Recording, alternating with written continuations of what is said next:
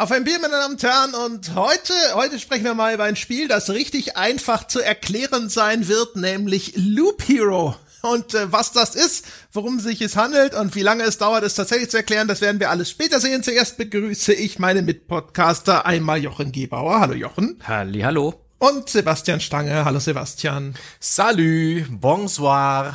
Ah, bonjour. Haben wir französisches Bier heute am Start, Herr Stange, wenn wir schon so einsteigen? Nein, ich, ich, es war einfach der Spirit of Spring, ja.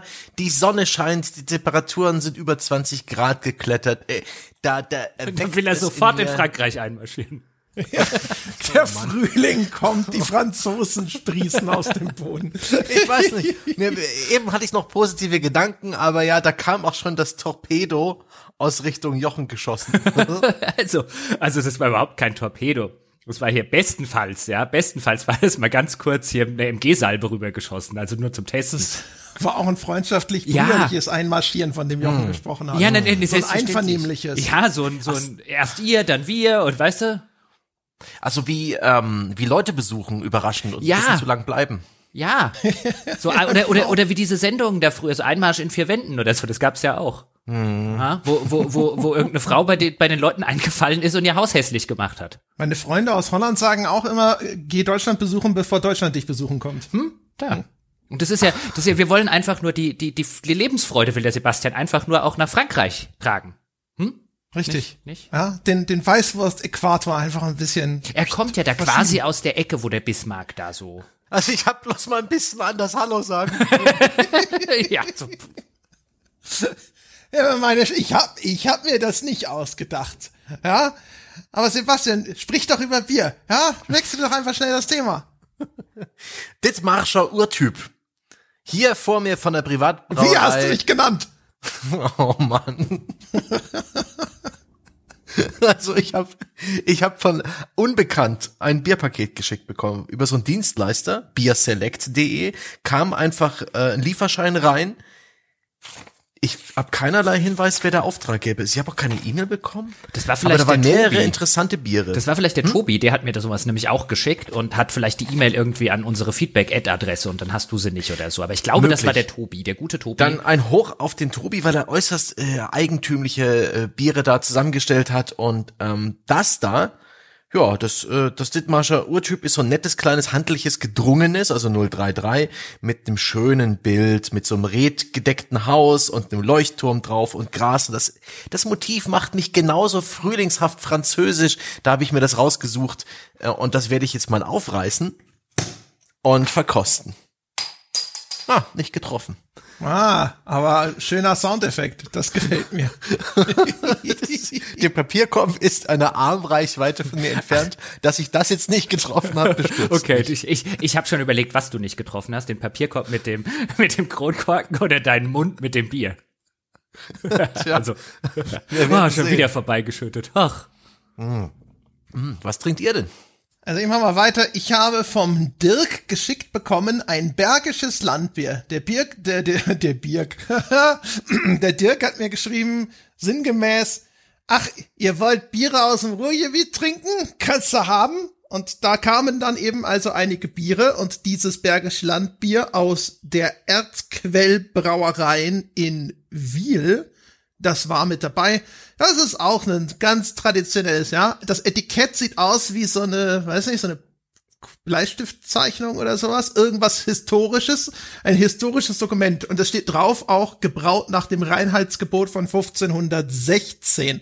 Ich habe keine Ahnung, ob das äh, das heißt, dass da noch andere Regeln herrschten, ob das von 1516 irgendwelche Besonderheiten aufweist, die heute nicht mehr gültig sind, aber ich werde das jetzt testen. Hm. Ja, da kann ich leider nicht mit. Also neben mir steht eine Tasse Kaffee, frisch gebrüht aus dem Filter und ein äh, Glas Johannisbeerschorle. Denn im Anschluss an diese Aufzeichnung muss ich oder will ich auch noch mit dem Hund zu seiner wöchentlichen, zum wöchentlichen Training auf dem Hundeplatz in der Erziehungsgruppe gehen. Und mit äh, Hunden ist es wie mit Körperhaarschneidern. Betrunken sollte man sie nicht bedienen. Habe ich gehört. Richtig. Mhm.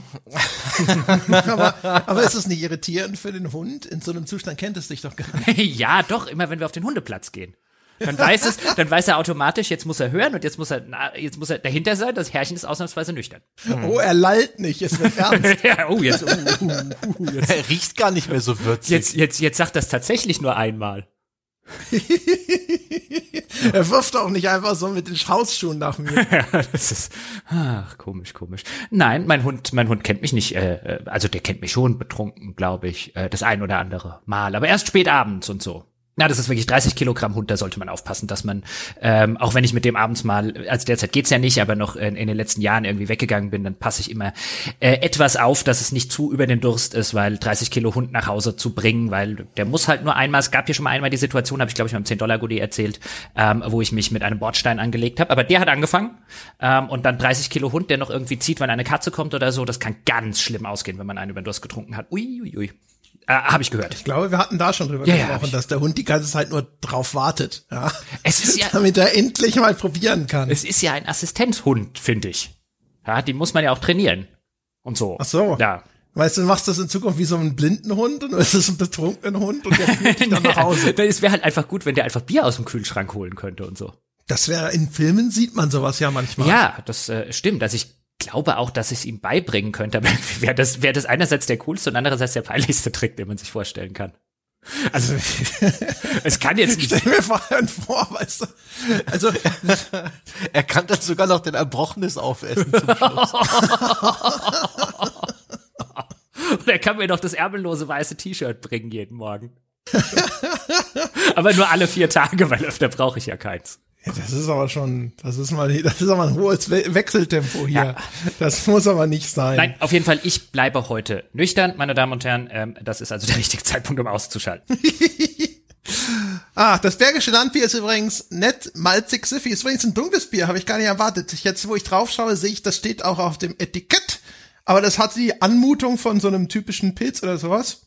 Aber das ist mal, das ist sehr nett. Ja? Das ist so, so ein richtig, so ein erdiges, nicht irgendwie so ein fancy Craft Bier, irgendwas. Das einfach so zum, das ist einfach nur so zum Reinkippen. Dafür wurde es gemacht. Dafür funktioniert es. Ja. Also, dafür wurde Bier erfunden. Ja, nicht, Ja, nicht, quasi, ja, ne? nicht für eins am Abend trinken. Weißt du, diese, ich gehe mal auf ein Bier und dann meinen die das. Ganz schreckliche Leute. Die wichtigste Eigenschaft von Bier ist diese Durst, diese Ich habe gar keinen Durstsperre zu überwinden. Ja, ich sag mal so, also wenn man, wenn man einen gewissen Körperbau haben will, muss man halt auch ab und zu mal trinken, wenn man keinen Durst hat. Also, kommt ja nicht von ungefähr. Nichts ist umsonst im Leben. So, dann äh, nach diesem wundervollen Einstieg für die ganze Familie, meine Damen und Herren, dann sprechen wir mal über Loop Hero. Vor ein paar Wochen war es mal der heiße Scheiß. Inzwischen wahrscheinlich, keine Ahnung, nicht mehr so. Es ist, ich nehme an, es ist immer noch populär, aber es gab mal eine Zeit, da haben, hat alle Welt über Loop Hero gesprochen. Und wir so, hä? Und jetzt, ja, jetzt ein bisschen später, ja, jetzt sprechen wir drüber. Sebastian äh, ist es zu verdanken. Der hat das Ding eigentlich angeschleppt für eine Wertschätzung. Und dann habe ich gedacht so, ja, spielst du vorher mal kurz rein, ja, mal gucken, was das überhaupt ist. Das soll ja so ein originelles Ding sein. Ja, dann ist es vielleicht auch ein bisschen einfacher, dann zu, zu vermitteln, was es denn hinterher ist. Und dann habe ich gedacht, so, Mensch, das ist ja mal, das ist mal wirklich was anderes, das Ding. Und das könnte auch Jochen gefallen. Und dann habe ich gedacht, wir könnten ja mal gucken, ob wir da nicht alle irgendwie Spaß dran haben und einen Sonntagspodcast dazu machen. Und so kam es dann auch. Und das nächste Mal belässt du es einfach bei der Wertschätzung. besser für. Nein, Quatsch. Ein Elfmeter ohne Torwart musste ich nur reinschießen. Ich, ich fange mal so an. Denn ähm, das hatte ich schon ein oder zweimal in der Podcast-Geschichte so so ganz am Rande, einfach so ein bisschen um die Stakes zu erhöhen jetzt mal hier so.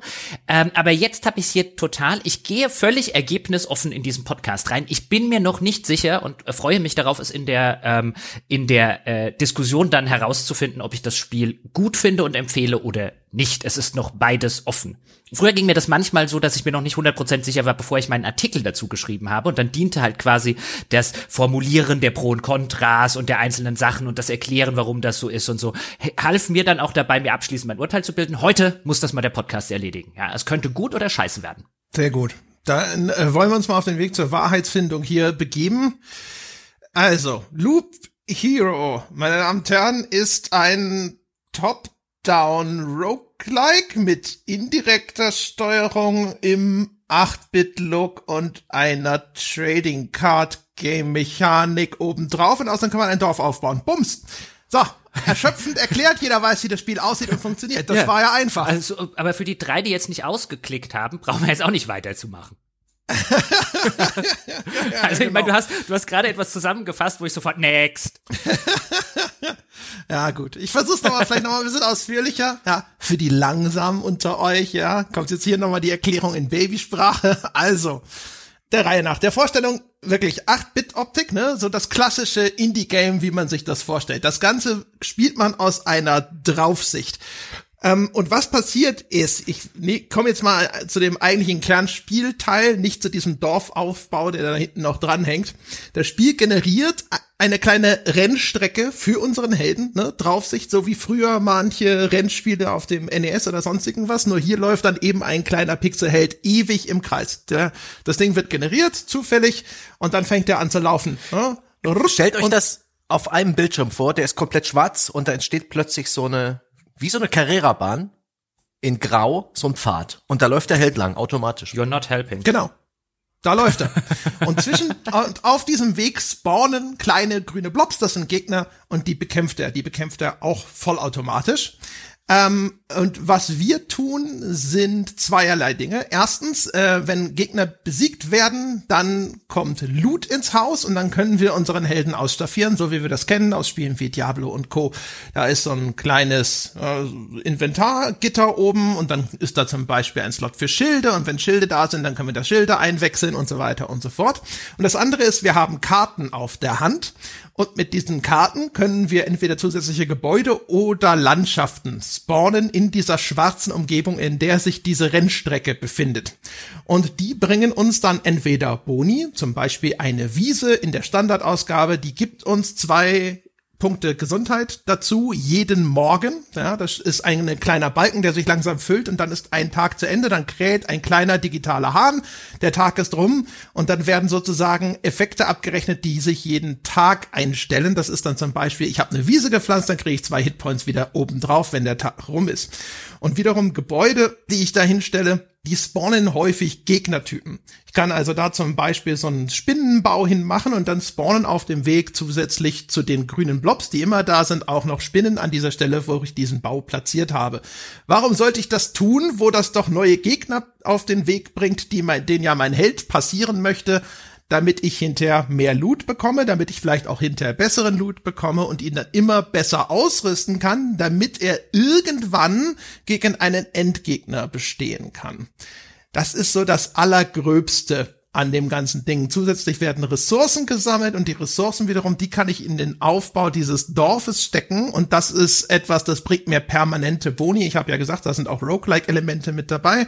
Das heißt, zwischendrin wird vielleicht gescheitert, vielleicht wird auch zum Rückzug geblasen und ich kann halt dann eben gewonnene Ressourcen in Sicherheit bringen und sie in diesem Dorf investieren für permanente Vorteile, damit es nach und nach immer besser geht, hoffentlich bei diesen Loops. So.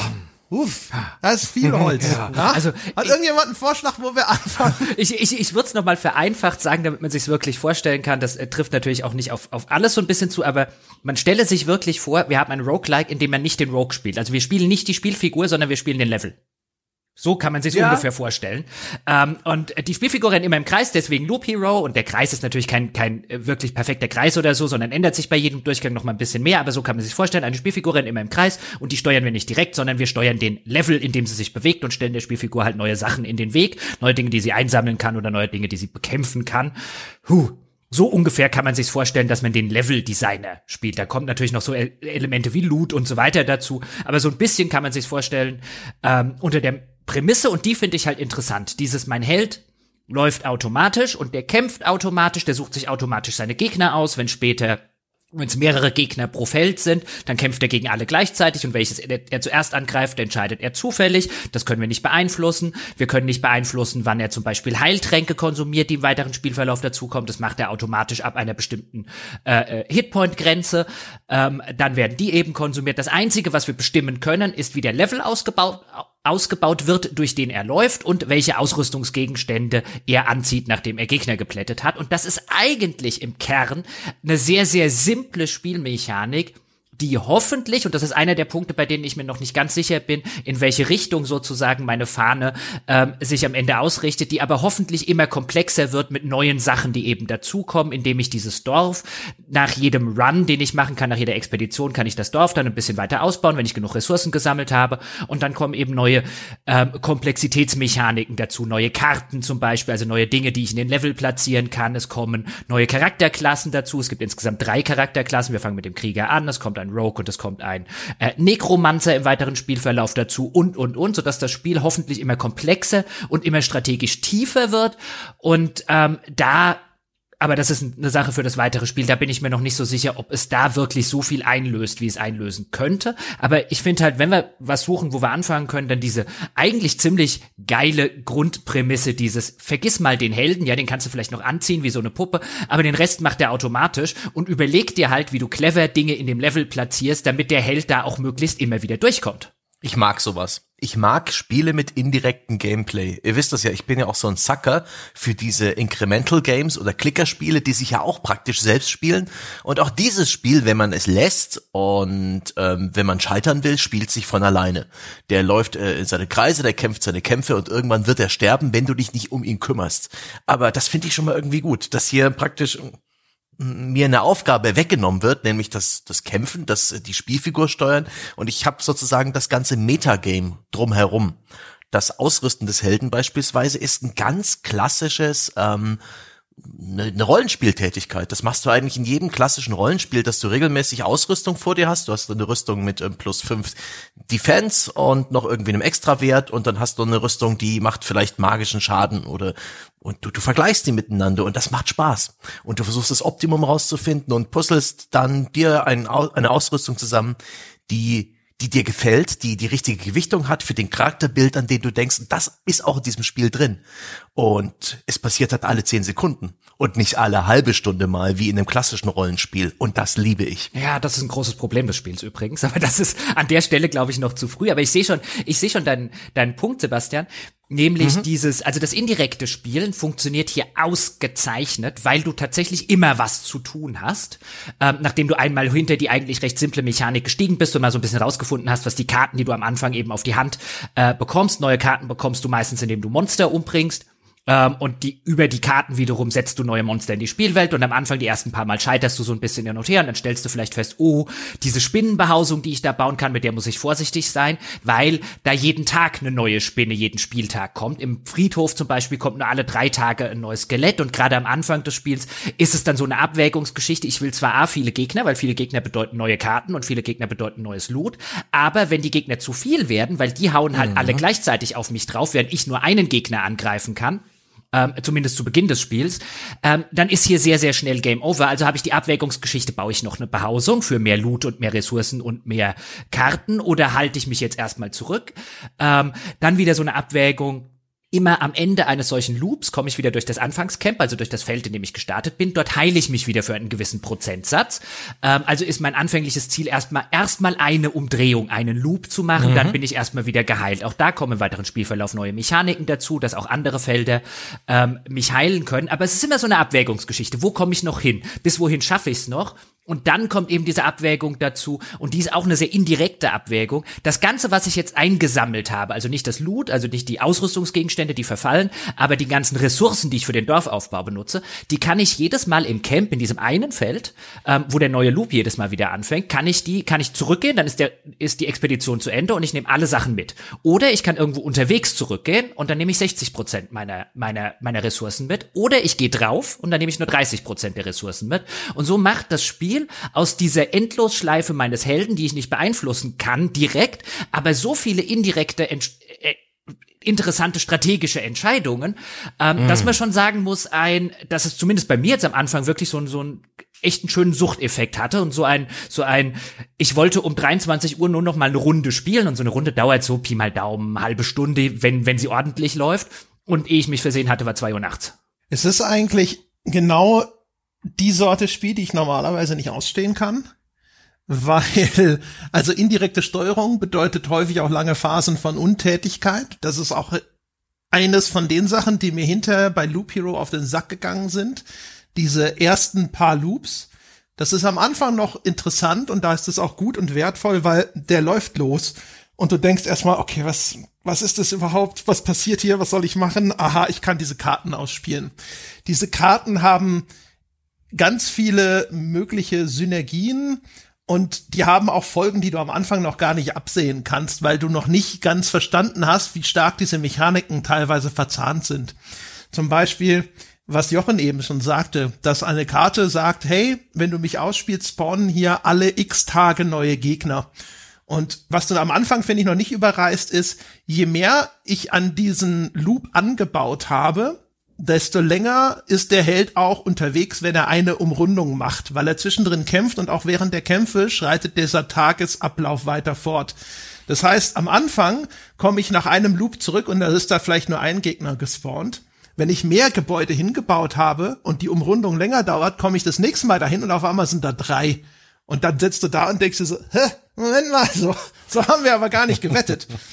ähm, und das sind alles Sachen, die muss man auch wieder zusätzlich rausfinden. Das Spiel ist da auch ein bisschen vorsätzlich untererklärt. Es gibt hinterher so eine Enzyklopädie, die da so nochmal Informationen mehr anbietet. Auch aber gerade zu den Gegnertypen, da kannst du auch die ganze Zeit schon Tooltips abrufen. Aber die wird erst später mit einem bestimmten Gebäude freigeschaltet. Und am Anfang sollst du dir sehr viele Sachen selber erarbeiten und zu einem gewissen Grade bleibt das auch so. Das typischste Beispiel, ich vermute, das wird jeder Test zu Loop Hero auch als Beispiel immer anführen, sind die Berge man kann so Stein- und Bergkärtchen ausspielen, dann setzt man da halt so eine Bergkachel hin und wenn man da aus neun Stück, also drei mal drei, ein Quadrat baut, dann entsteht ein Berg. Und dieser Berg wiederum, der bringt einen großen äh, äh, äh, Fortschritt bei den maximalen Hitpoints, gerade im frühen Spiel, ich glaube 150. Dafür aber produziert dieser Berg regelmäßig so Wyverns, so komische Vogelgegner, die dann immer auf die Karte geflogen kommen. Ähm, und das sind alles Sachen, die man selber rausfinden muss. Und das am Anfang ist das cool und interessant und dann bist du so am Experimentieren und gucken und verstehst nach und nach diese Mechaniken. Nach hinten raus werden diese frühen Loops für mich sehr mühselig. Mhm. Aber du, das kann ich verstehen. An, an, an der Stelle übrigens, und das finde ich das Interessante, du hast sehr viele Entscheidungen, und das macht die Entscheidung in dem Spiel so interessant, die nicht klar eine gut oder falsch Entscheidung sind. Denn wie du schon gesagt hast, du baust den Berg und ich baue eigentlich immer den Berg, weil ich in der Abwägung für mich sage, die 150 Hitpoints, die es glaube ich tatsächlich sind, weiß es auch gerade nicht auswendig, ähm, die das sind mir aber ja, die sind mir aber lieber als dieser Gegner, der dann, der dann gespawnt kommt. Das kann aber in einem, weißt du, wenn der Loop sehr lange dauert, die eine Runde, kann das durchaus auch mal schief gehen, wenn zufällig drei von den Wyverns oder wie sie auch immer heißen, aufs selbe Feld geflogen kommen und ich das jetzt halt gar nicht brauche, nachdem ich sowieso schon gegen einen Haufen Gegner gerade am Stück gekämpft habe, weil es eben immer mehr werden mit fortschreitendem Level. Also das macht es eben so interessant, dass es selten eine klare richtige oder falsch Sache gibt, eine klare, das will ich jetzt. Bei der Ausrüstung ja, da kommen wir, glaube ich, idealerweise später noch mal in so einem eigenen Punkt dazu, aber bei dem Kartenausspielen ist es schon häufig eben verbunden mit einem, na, du musst ein bisschen aufpassen, weil Klar kann ich jetzt sagen, diese Berge platziere ich immer oder diese Meadows heißen sie, die André schon erwähnt hat, die mir jeden äh, Morgen äh, dann Hitpoints-Regeneration bringen. Aber jede Karte, die ich platziere, füllt gleichzeitig den Boss-Counter. Das ist auch so eine Leiste unter der äh, Tagesanzeigenleiste und wenn die voll ist und mit jeder Karte, die ich ausspiele, steigt die, spawnt der Boss auf dieser Karte. Das heißt, ich muss vielleicht nicht bei jedem einzelnen Meadow, das ich platziere, bei jedem einzelnen Berg, den ich oder oder oder Hügel, den ich irgendwo hinsetze, unbedingt drauf gucken, oh, der hat einen dicken Nachteil, aber in der Summe, wenn ich das halt einfach raushaue wie wie verrückt, kann es mir schon passieren, dass ich den Boss spawne oder halt einfach den den Counter so weit erhöhe, dass ich mich gar nicht erst weit genug mehr spielen kann, um mit dem Boss überhaupt klarzukommen. Insofern mag ich diesen grundsätzlichen Ansatz dieses gibt kein richtig und kein falsch und jedes Gute hat auch in irgendeiner Form ein, ein, ein Gegengewicht in dem Spiel. Und das ist halt, das, das, das personifizieren gewissermaßen halt diese Kreaturenbehausung, weil einerseits ist es super, da kommt ein Gegner, dem hau ich auf die Fratz und dann kriege ich neues Loot und dann kriege ich Ressourcen und das ist alles super und ich krieg vielleicht gute Karten und je stärker der Gegner ist, nehme ich zumindest an, desto besser das Loot und desto besser die Karten, mhm. die der ähm, droppen kann. Aber im weiteren Spielverlauf, wie André schon schön gesagt hat, eskaliert das halt hinten raus. Ich habe vielleicht kein Problem mit drei Gegnern, aber während ich mit diesen drei Gegnern beschäftigt sind, haben die drei, die da hinten auch schon gespawnt sind, noch Zeit zu vier oder fünf zu werden. Und irgendwann eskaliert das halt auf einem Level, wo ich jetzt halt sage, ein, hier komme ich nicht mehr durch, hier hau ich lieber ab. Und dann kommt die nächste interessante strategische Entscheidung. Schaffe ich es noch bis nach Hause zum rettenden Lagerfeuer oder breche ich lieber hier mit 60 Prozent ab, bevor ich mit 30 Prozent nach Hause gehe? Bei mir locker 90 Prozent aller Runs enden im Tod meines Helden und ich gehe mit 30 Prozent nach Hause, einfach weil ich gierig bin, einfach weil ich die die 100 Prozent Loot haben will. Das sind so Materialien und Ressourcen, mit denen man dann eben im, in diesem Metaspiel sein Dorf aufbauen kann und da bin ich einfach zu gierig. Also ich glaube, da, da, da will ich es immer wissen. Da, also Tour würde ich es nennen. Ich finde, es ist ja dann nach einer Zeit meistens schon ganz gut ab absehbar. Also meistens stehst du doch schon da und denkst dir, okay, das wird nichts mehr, ich muss nach Hause gehen. Ja, ich, ich unterschätze immer den, ein, den Einfluss des, des Loops. Das wird auch immer ähm, prominent im, im Inventarbereich angezeigt, in welchem Loop du gerade bist, denn mit jedem Loop werden die Gegner stärker. Das Stimmt, Spiel das skaliert also ja. gegen dich als Spieler. Und das ist so interessant, diese Waage da zu halten, auf dieser, auf dieser, ja, Kante des Vulkankraters zu tanzen und ich will's immer wissen. Ich denke mir immer, ach komm, ach komm, weißt du, ich, da, da fände ich schon noch was. Der, der, der, der, weißt du, der vorsichtige Sebastian hätte man ihn früher genannt, ja, wenn er jetzt in einer, in einer D&D Abenteuergruppe gewesen ist, da hätte er immer den Hasenfuß gespielt und der wird hier jetzt plötzlich, der, der, er wird hier jetzt plötzlich wird er hier jetzt zum äh, zum äh, zum Daredevil. Also meine meine Runs, äh, abgesehen von den von den Anfangsdingern, wenn man halt noch das Spiel lernt und dann halt auch öfters mal stirbt, aber als ich das halt einmal so halbwegs erstmal die Grundzüge begriffen habe, bin ich vielleicht noch zwei oder dreimal, wenn ich am ersten Boss gescheitert bin, ähm, mit weniger als 100 Prozent nach Hause gekommen. Aber ich habe das immer, noch ein Run, oh, da bin ich mir nicht sicher. Und wenn ich mir nicht sicher bin, gehe ich mit 100 nach Hause, bevor es am Ende, bevor ich am Ende 60 auf 60 runtergraden muss oder gar nur 30 habe. Nee, immer schön mit 100, Schäfchen ins Trockene und wieder von vorne. Also ich bin auch am Schluss eigentlich vorwiegend nur noch bei dem Versuch, den Boss zu besiegen, gescheitert. Also wirklich gestorben. Ähm, ich bin aber auch ab und zu mit 60 Prozent dann nach Hause gegangen. Also da habe ich auch, also wenn es um den kompletten Loop geht, das ist manchmal nicht so gut absehbar weil es auch ein bisschen davon abhängt, wann spawnt jetzt noch mal was rein. Und da ist jetzt nicht irgendwie so, dass da jetzt irgendein Timer ist, wo du nachschauen kannst oder so. Du läufst da lang und gerade nach hinten raus in den höheren Loops, dann spawnen ja nicht nur diese grünen Schleime, sondern zum Beispiel auch diese Gargoyles, ähm, die teilweise echt ziemlich ätzend sein können, weil das sind diese Gegner, äh, Typen, die da auftreten, die haben natürlich auch so ihre Besonderheiten. Bei den Gargoyles ist es so, dass der Schaden, den du bei denen machst, extrem reduziert ist, außer du greifst genau in ihre Angriffsphase hinein an. Und äh, wenn da die Timings ein bisschen auseinanderlaufen, zum Beispiel, es gibt ähm, auch die Möglichkeit, das schaltet man auch erst frei, dass der Held noch zusätzliche Perks freischaltet. Eines dieser Perks ist wiederum, dass einer deiner, dass dein erster Angriff Gegner stunnen kann, was eigentlich super praktisch ist. Bei den blöden Gargoyles führt es aber dazu, dass auf einmal deine Angriffe mit ihren Angriffen asynchron sind und du nicht mehr in ihre Angriffsphase hinein angreifst meistens, wobei das auch von deiner Angriffsgeschwindigkeit, die du über Items pimpen kannst, abhängst. Auf jeden Fall kannst dann blöd laufen und du triffst halt immer genau dann, wenn diese Schadensreduktion aktiv ist und dann sind die auf einmal mega ätzend. Und all solche Sachen dann vorauszusehen, ist teilweise auch völlig unmöglich. Da ist dann einfach Vater Zufall da, ja, verschränkt die Arme und grinst dich an.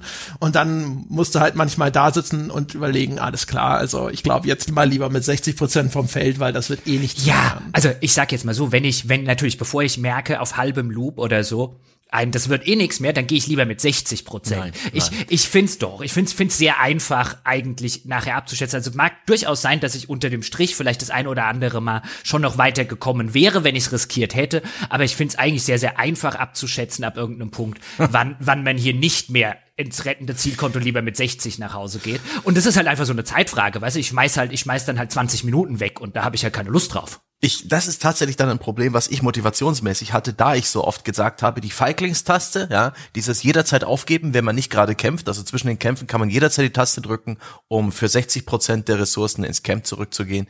Die habe ich halt nicht gedrückt und dadurch habe ich sehr, sehr viele, teilweise auch Stunden investiert und sehr, sehr wenig dafür bekommen in, an Metaprogression. Und die Metaprogression im Spiel, die ist nicht wie bei anderen Roguelikes so ein bisschen optional, sondern die ist essentiell für das Spiel.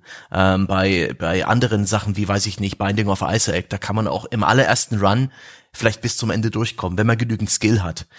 In diesem Spiel gibt's auch sowas wie Skill, das ist dann eher so das Wissen und die richtigen Entscheidungen, die man treffen kann und, und, und durchklügelte, komplexe Gedanken, die man sich hier zu diesem eigenwilligen Konstrukt machen kann. Aber vor allen Dingen ist es die Metaprogression, indem man sein Dorf da aufbaut und jede Menge coole Gebäude hinstellt, die deinen Helden messbar, spürbar und dauerhaft besser machen.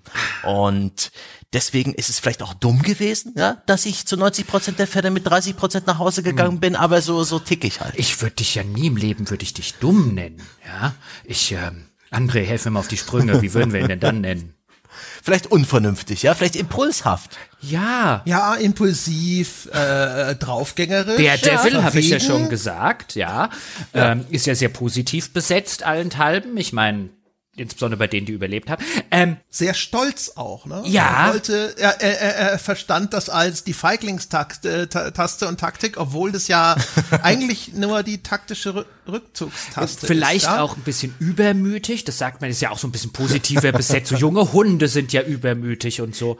Also das ist ja alles nicht dumm, würden wir, würden wir nie sagen. Nein, nein. Ja, dafür habe ich mich ja äh, nicht falsch. mit. Dafür haben wir auch dafür, Skype, da können wir was reinschreiben. Dafür habe ich mich nicht mit Gargoyles schwer getan. Ich die sind auch super nicht. easy zu Ich fand, besiegen, ich fand ja. die auch immer super easy. Aber ich will auf was anderes hinaus. Du hast nämlich gerade schon angesprochen, Sebastian. Und das ist so eine, so eine steile These. Ja? Steile Thesen-Alarm. Wir brauchen so einen steile Thesen-Button, wo jetzt einer drauf hm. drückt, der André, und dann kommt so steile These.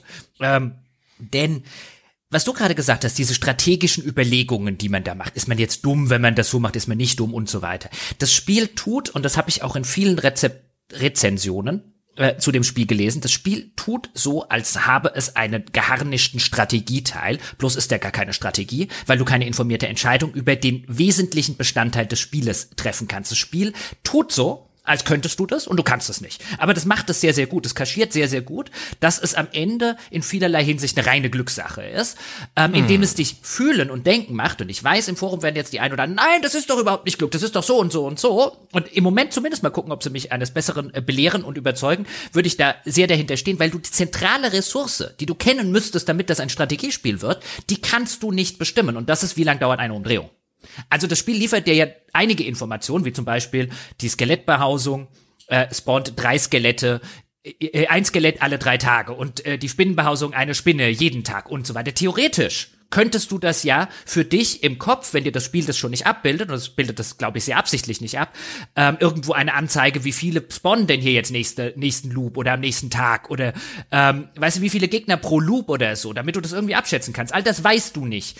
Ähm, das könntest du dir jetzt im Kopf vielleicht noch gerade so zusammenreimen, aber dadurch, dass du eben unterschiedliche Sachen hast, wie Loop ist eine Währung in Anführungszeichen im Spiel, mhm. Tag- und Nachtwechsel ist eine Währung Anführungszeichen im Spiel, das verschleiert und verkompliziert das so sehr, sehr, dass du am Ende davor sitzt und so eine Pi mal Daumen Geschichte machst. Weißt du, so ein, mm, ich glaube, da geht noch einer. Oder mm, ich glaube, da geht keiner. Aber das ist nicht eine wirklich grundsätzlich informierte strategische Entscheidung. Also ich würde zumindest hoffen, dass niemand zum Beispiel strategische Armeeentscheidungen oder so auf dieser Basis fällen würde. So, mm, ich glaube, da geht noch was.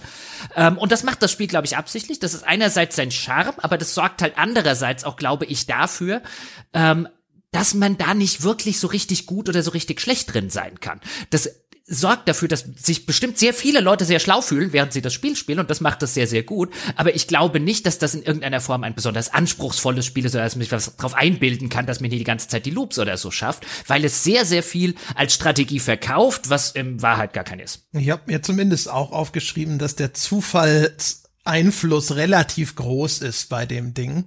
Es gibt so ein paar Sachen, also die Frage ist jetzt natürlich, äh, was versteht man jetzt unter, da bin ich schlau gewesen, aber je mehr man herausfindet, wie bestimmte Sachen miteinander verzahnt sind, desto Erfolg oder desto mehr kann man seine Erfolgschance natürlich maximieren. Und da gibt's, finde ich, das, das ist echt der, der große Vorteil des Spiels, finde ich, wie viele Dinge miteinander verzahnt sind und wie viele Elemente es einführt, die dann sagen, guck mal, da könntest du dieses oder jenes machen. Ähm, es gibt ja zum Beispiel eine Karte, diese Oblivion-Karte, die ist extrem wichtig, weil damit kann man ein Element aus der Karte entfernen. Ähm, und jetzt gibt's zum Beispiel eine Regel, wenn du zehn von diesen Steinen, die auch deine maximalen Hitpoints erhöhen, die, mit denen man diesen Berg bauen kann oder sowas, wenn man die auf die Karte setzt, dann spawnt so ein Goblin-Dorf und diese Goblins sind häufig auch ein bisschen nervig. Und gerne nimmt man dann die Karte und bombt die einfach weg. Das ist jetzt zum Beispiel so eine strategische Erwägung. Dann hast, stell, stellst du später fest, ich kann die auch nehmen, wenn ich den Berg gebaut habe, den Berg wieder kaputt machen, damit diese Wyvern nicht spawnen. Den 150 Punkte Bonus behalte ich trotzdem dabei. Und dann fühlst du dich schon ein bisschen schlau, dass du auf die Idee gekommen bist. Solche Sachen finde ich, das macht es dann ganz mhm. gut. Äh, der Zufallsfaktor ist halt dann wirklich groß. Also mir ging es auch wie Jochen. Ich hatte auch den Eindruck, man steht da auf seinem Dorf, überlegt sich, gehe ich nach Hause oder klappt das jetzt noch mal? Und dann sitzt du da und denkst dir so, okay, die sind jetzt, das Spiel sagt dir, wie viel stärker die Gegner mit jedem Loop werden, aber das ist so ein abstrakter Wert, damit kannst du nichts anfangen. Du weißt aber zum Beispiel nicht, okay, da hinten auf dem Weg werden jetzt noch mal zwei grüne Schleime spawnen und da spawnt noch mal ein Gargoyle und der Wyvern, der wird dorthin fliegen von seinem Berg und so weiter. Das sind alles Sachen, die sind unklar. Du kannst es ein bisschen eben einhegen und eingrenzen. Ne? Das ist so dieses, äh, du musst versuchen, das Chaos so weit wie möglich zurückzudrängen, was übrigens ganz, ganz schön mit der kleinen Story des Spiels korreliert. Mhm. Das Spiel hat einen kleinen Story-Hintergrund, können wir später wahrscheinlich. Also jetzt mhm. sollten wir vielleicht erstmal beim Gameplay bleiben, ja. aber das aber, klingt da schön. Ja, ein. ja, aber, aber ich würde es halt subsumieren unter dem schönen englischen Ausdruck educated guess. Das kannst du machen, ja. Aber du kannst, du kannst nicht planen in einem wirklich strategischen Sinne. Du kannst eine ne Bauchentscheidung fällen auf Basis von anekdotischem Wissen, die auch äh, in mehr Fällen als nicht funktionieren wird. Aber da kann dir halt einfach Bruder Zufall so tief und so fest reingrätschen. Ich fand's nie sonderlich frustrierend, aber ich fand's halt auch nie sonderlich gewinnend für mich und da äh, durch den, durch die, durch die Angelegenheit. Also ich fand jetzt nie wie bei einem guten Strategiespiel zum Beispiel, dass ich da, danach da saß, das war aber brillant oder sowas. Ja, das hast du aber gut gemacht gemacht, sondern es war halt immer, es lief halt immer so angenehm nett vor sich hin. Ist es nicht ab und zu ein bisschen wie Poker, Jochen? Doch, doch, ich finde es ich find's sehr, sehr wie Poker. Habe ich auch bei uns im, ja, ne? im, im, im Skype schon. Halt so dieses, weißt du, der Pot ist jetzt schon mir sozusagen, wenn ich jetzt einfach eine, eine vernünftige Bett draufsetze und dann foldet der Rest, weißt du, so nimmst du den Spatz in der Hand oder setzt du noch auf Taube auf, auf dem Dach oder so. Doch, doch, es ist sehr, du kannst ja, konservativ. Auch, also auch genau dieses, dieses, Okay, ah, also das müsste klar gehen, solange ich jetzt noch die eine Karte kriege. Also gerne so, oh, wenn ich noch eine Oblivion-Karte kriege, dann geht es klar. Will ich ja, darauf ja. einfach mal eine Wette abschließen? Ja, das stimmt schon. Ich ob, äh, ganz kurz noch zu den Oblivion-Karten, weil, okay. sorry Sebastian, ganz kurz, das hm? noch eine, eine Sache, weil die sind der extremste Glückfall, weißt du, das sind die Doppelasse ähm, äh, des Spiels, weil wenn du halt gerade bei dem ersten Boss, der dann irgendwann kommt, wenn du nicht ein paar Oblivion-Karten auf der Hand hast, dann bist du sehr wahrscheinlich nicht gut genug, um den Boss zu schlagen, weil du mit den Oblivion-Karten halt seine äh, die Dinge, die er auch spawnt, seinen Palast und der gibt ihm dicke Boni, insbesondere weil er viele Felder beansprucht. Und wenn du die nicht wegbomben kannst mit den Oblivion-Karten, wirst du wenig Chance haben. Wenn du halt Pech hast, droppt in deinem... Doch, du kannst vorher die Felder einfach voll bauen. Du kannst den Palast verhindern. Ah, du kannst den Palast verhindern. Mhm. Siehst du, das wusste ich nicht. Ähm, aber wenn du halt generell, wenn du im ganzen Run keinen, ähm, aber okay, keinen, äh, keine Oblivion-Karten hast, ist es ein viel, viel, viel, viel schlimmerer Run, als wenn du welche hast. Und da merkst du halt den Zufallsfaktor, finde ich sehr deutlich. Ich habe euch das eine ganze Weile sprechen lassen. Im Hintergrund haben sich meine Nackenhaare aufgestellt. Ich möchte euch nämlich hart widersprechen. Klar, Bitte. der, der Glücks, Glück und Zufall sind in diesem Spiel schon präsent, in vielerlei Hinsicht. Welche Items droppen, welche Karten du bekommst, auch ähm, was bei den Kämpfen passiert. Ich finde die auch erstaunlich ähm, charmant, die Kämpfe, was auch die grafische Inszenierung angeht, auch die Eigenschaften der Gegner, obwohl das völlig ein passives Gameplay ist. Du schaust nur zu. Haben die alle ihre Skills, haben die ihre Wahrscheinlichkeiten für Spezialmoves, heilen sich gegenseitig, haben Synergien miteinander. Das ist tatsächlich hat das einen gewissen Mitfieberfaktor, gerade wenn es knapp ist, aber das alles dahingestellt, so viel Zufall da auch drin ist, alles, was es an Metaspielsystemen gibt, an diesen interessanten Synergien und Entscheidungen, an, an Karten, die du haben kannst, unter diesem Metaspiel, mit dem du praktisch langfristig deinen Helden besser machst, all das dient ja dazu, den Zufall in Bahnen zu lenken. Mehr als in Poker, deutlich mehr als in Poker. Er ist immer noch vorhanden, aber woran du wirklich arbeitest mit all diesen interessanten Entscheidungen, sobald man wirklich hinter dieses Gameplay gestiegen ist, was für mich auch so faszinierend ist, weil es halt so komplett neu ist. Ich habe noch nie sowas gespielt,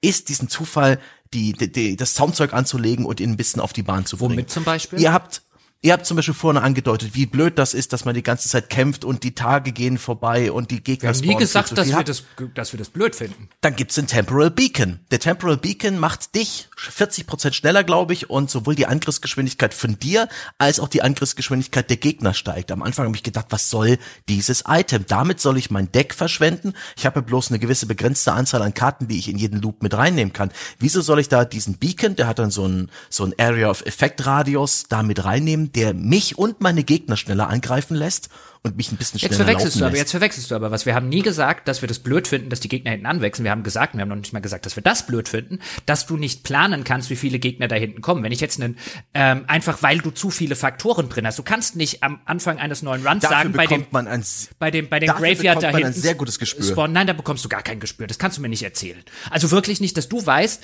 in, in, in an Tag 37 oder so, wie, ob diese Graveyard da hinten heute noch ein Skelett spawnt oder nicht. Das weißt du nicht. Das weißt du Aber nicht. das, das eine Skelett macht den Unterschied. Ja, aber du, den der- Unterschied ob macht, die- wie dicht du die verschiedenen Gegner ob äh, die, ob die, Spawner ob, setzt. nee, nee, nee, nee, nee. Wir reden über zwei unterschiedliche Paar Schuhe. Du weißt nicht, äh, bei keinem Run wette ich mit dir, wenn der, wenn du, wenn wir, was weiß ich, du bist im, im, im siebten Loop und das sind 40 Tage, keine Ahnung, wie viele Tage pro Loop vergehen, das hängt ja auch ein bisschen damit zusammen. Du weißt nicht, wie viele, welche dieser Creature-Behausungen und du hast vielleicht 20 davon gebaut, heute was spawnen. Das weißt du nicht. Das weißt du nicht. Und da, da, da hilft dir auch nicht, dass du einen Beacon platziert hast, in dem du an drei Feldern schn- 40% schneller rennen kannst. Das hilft dir für deine Planung kein Meter. Und das war, worum es geht. Du kannst hier nicht eine informierte Entscheidung treffen. Du kannst eine educated guess äh, machen. Und da hilft auch der Beacon nicht dabei. Das war die Sache, die bei denen es ums geht, weil du halt einfach keine Chance hast, nach so und so vielen Tagen zu wissen, spawnt da heute der Graveyard was oder, oder der Cemetery oder spawnt der heute nix. ist auch unsinnig, überhaupt zu versuchen, das rauszufinden. Ich denke, das will das Spiel auch gar nicht von dir. Das will, dass du dir das ungefähr abwägst und okay, einen educated guess machst, aber den kannst du schon relativ gut formen. Es gibt Items, die verhindern eine Maximalanzahl von Gegnern in ihrem Area of Effect Radius. Auch damit kannst du das alles bändigen. Und die große Kunst ist es ja, du gestaltest den Level, das ist das Gameplay, den gerade so machbaren Loop hinzubekommen, indem du immer wieder Phasen der Regeneration einbaust, dann wieder Phasen der, ähm, der heftigen Kämpfe. Ähm, da gibt's dann später auch Möglichkeiten, wenn du Wachtürme gebaut hast in deinem Dorf, dann gibt es ähm, Bogenschützen, die dir rings um dein Lagerfeuer äh, Feuerhilfe geben. Und dann baust, dann baust du da die stärksten Gegner hin, die dichteste Gegnerkonzentration, weil du da A, mittendrin eine Heilung hast, weil du im Lagerfeuer immer geheilt wirst und weil du da praktisch äh, Schützenhilfe bekommst und so weiter und so fort. Aber siehst du, siehst du, siehst du, das, das, das, das ist aber genau das, was ich vorhin meinte, nämlich ein, wie du es jetzt so wunderschön schilderst, du fühlst dich und dann machst du das und dann, das ist, das Spiel ist sehr gut darin, dass du dich schlau fühlst für Entscheidungen, die eigentlich da sind. Wenn wir ehrlich sind. Ich finde es nicht, ich fand es zu keiner, zu keinem Zeitpunkt fand ich irgendetwas davon anspruchsvoll oder schwierig. Ähm, es kaschiert nur echt relativ gut, dass die strategische Entscheidung, die du hier getroffen hast, eigentlich so eine Entscheidung ist wie ein, ja, natürlich machst du das dann. Weißt du, natürlich habe ich diese Beacons, die du erwähnt hast, irgendwo hin platziert, weil wenn mein Held schneller durchs Labyrinth kommt, ist das immer besser für mich, automatisch. Ja, aber, aber es hilft mir nicht dabei, irgendetwas strategisch zu planen. Es ist einfach so eine Duh-Entscheidung. Natürlich setze ich die, wenn ich die setzen kann. Und natürlich setze ich die dahin, wo sie die meisten Felder betreffen nicht, wo sie die wenigsten Felder betreffen. Aber auch in dem weiteren Verlauf, in, habe mein Dorf ausgebaut und da gibt's Geschichten. Nichts davon ist irgendwo, finde ich, eine wirklich interessante strategische Abwägung. Die machen das Spiel nicht komplexer, sie machen es ein bisschen komplizierter. Ähm, aber der grundlegende Gameplay-Loop, und den fand ich nie schwierig, wenn man irgendwann dahinter gestiegen ist, diese Abwägung zu schaffen. Ähm, genau an diesem Punkt, okay, jetzt gehe ich lieber nach Hause oder oh, das ist ein Run, da versuche ich es bis zum Boss ähm, der unterschiedlichen Kapitel, die es in dem Spiel gibt, zu schaffen. Das, wenn man das einmal begriffen hat, ist es immer wieder dieselbe Iteration. No, da würde ich ja hart widersprechen, weil du eben auch ein begrenztes Inventar an Karten hast. Du kannst nicht irgendwie äh, dich auf ein perfektes äh, Rezept einigen. Du hast viel zu viele Einzelteile, die du alle nicht gleichzeitig mitnehmen kannst und fäng, dann fängst du das Probieren an. Gerade diese Geländeteils, die wir vorhin hatten, alles, was man außenrum in diese leere, äh, in das leere Nichts reinpackt, sowas wie Wiesen, Berge, Sanddünen, Wälder, all das formt ja die passiven äh, Attribute deines Charakters und beeinflusst auch Gegner. Und da kannst du vielleicht auch mal komplett auf Steine verzichten und einen Charakter bauen, der voll auf Angriffsgeschwindigkeit geht und darauf, dass er und seine Gegner halt äh, sogar weniger Lebensenergie haben, einfach damit du schneller bist und sie schneller tötest, als die sie, als sie dich schaden können. Das ist ein Versuch wert. Ob der gelingt oder nicht, musst du auch rausfinden. Oder ob sich diese Temporal Beacons oder diese Beacons, die praktisch die Gegnermenge eingrenzen, lohnen für diese wertvollen 15 Kartenplätze, die du hast. Und das finde ich total interessant und spannend, Ja. weil man eben auch verschiedene praktisch in Anführungszeichen Archetypen an Runs probieren kann. Also du wirfst hier ganz viele Sachen durcheinander. Ja. Der Temporal Beacon ist der, mit dem läuft der Tag schneller ab. Das heißt, Ja. die Tagesboni kommen schneller. Der Beacon wiederum, der normale, das ist der, der ist Ach, nur sorry, dazu ja. da, dass es schneller abläuft. Ja, Dann ja, ja, laufen sorry. einfach nur die Kämpfe schneller ab, du läufst schneller übers Feld und die Roadside Lantern Ja. ist die, die die Gegner-Spawns eingrenzt. Und, ja. und das, was du sagst, finde ich ja auch alles richtig. Nur, ob ich eine Roadside Lantern kriege, ist Zufall. Wenn ich anfangs sage, ich baue auf Attack Speed, ob ich hinterher Loot Drops kriege, die das unterstützen, ist ebenfalls Zufall. Und das ist das, was ich meine. Ich habe so viele Runs, die ich habe abgebrochen habe, weil ich hatte einen Bild, der ging in die richtige Richtung, aber es kommt, ne, mit jedem Level steigt, mit jedem Loop steigt der Level der Gegner, auch der Loot-Level, und dann droppt auf einmal der höherlevelige Loot den du teilweise dann ab einem bestimmten Differenz in den Leveln echt dringend auch einsetzen musst, ja. Und wenn einfach deine Waffe schwach wird, aber es droppt um Himmels Willen einfach keine Waffe, die dein Bild unterstützt, dann musst du halt wieder umdisponieren, ne?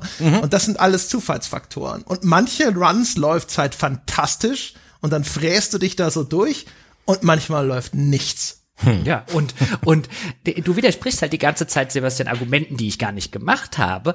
Denn die Sache ist nicht die, dass es nicht interessant sein kann, einen, einen Helden in einem Durchgang zu machen, der voll auf Attack Speed und Content zum Beispiel setzt, weil einfach ich lauter Attack Speed und Konter Sachen kriege. Aber nichts daran ist eine strategische Entscheidung, die über so ein bisschen da rausgeht. Wenn ich halt nur Attack Speed und gute Attack Speed und Konter Items kriege, dann baue ich den halt so und dann ist der auch effektiv. Und wenn ich halt nur gute Regenerations-Items kriege, dann baue ich halt einen Regenerationshelden und dann ist der halt effektiv. Aber es wäre töricht, am Anfang des Spiels hinzugehen zu sagen, ich mache jetzt einen Attack-Speed-Helden, weil wenn halt nichts droppt mit Attack-Speed, dann machst du halt keine Attack-Speed-Helden. Aber das ist keine finde ich besonders interessante strategische Entscheidung, weil ich sage ja auch bei Civilization nicht ein, ich mache jetzt eine Seefahrernation und wenn ich halt mitten ähm, auf irgendeinem auf irgendeinem äh, auf irgendeinem Kontinent sitze ohne Zugang zum Meer, dann mache ich das trotzdem, das wäre halt dämlich.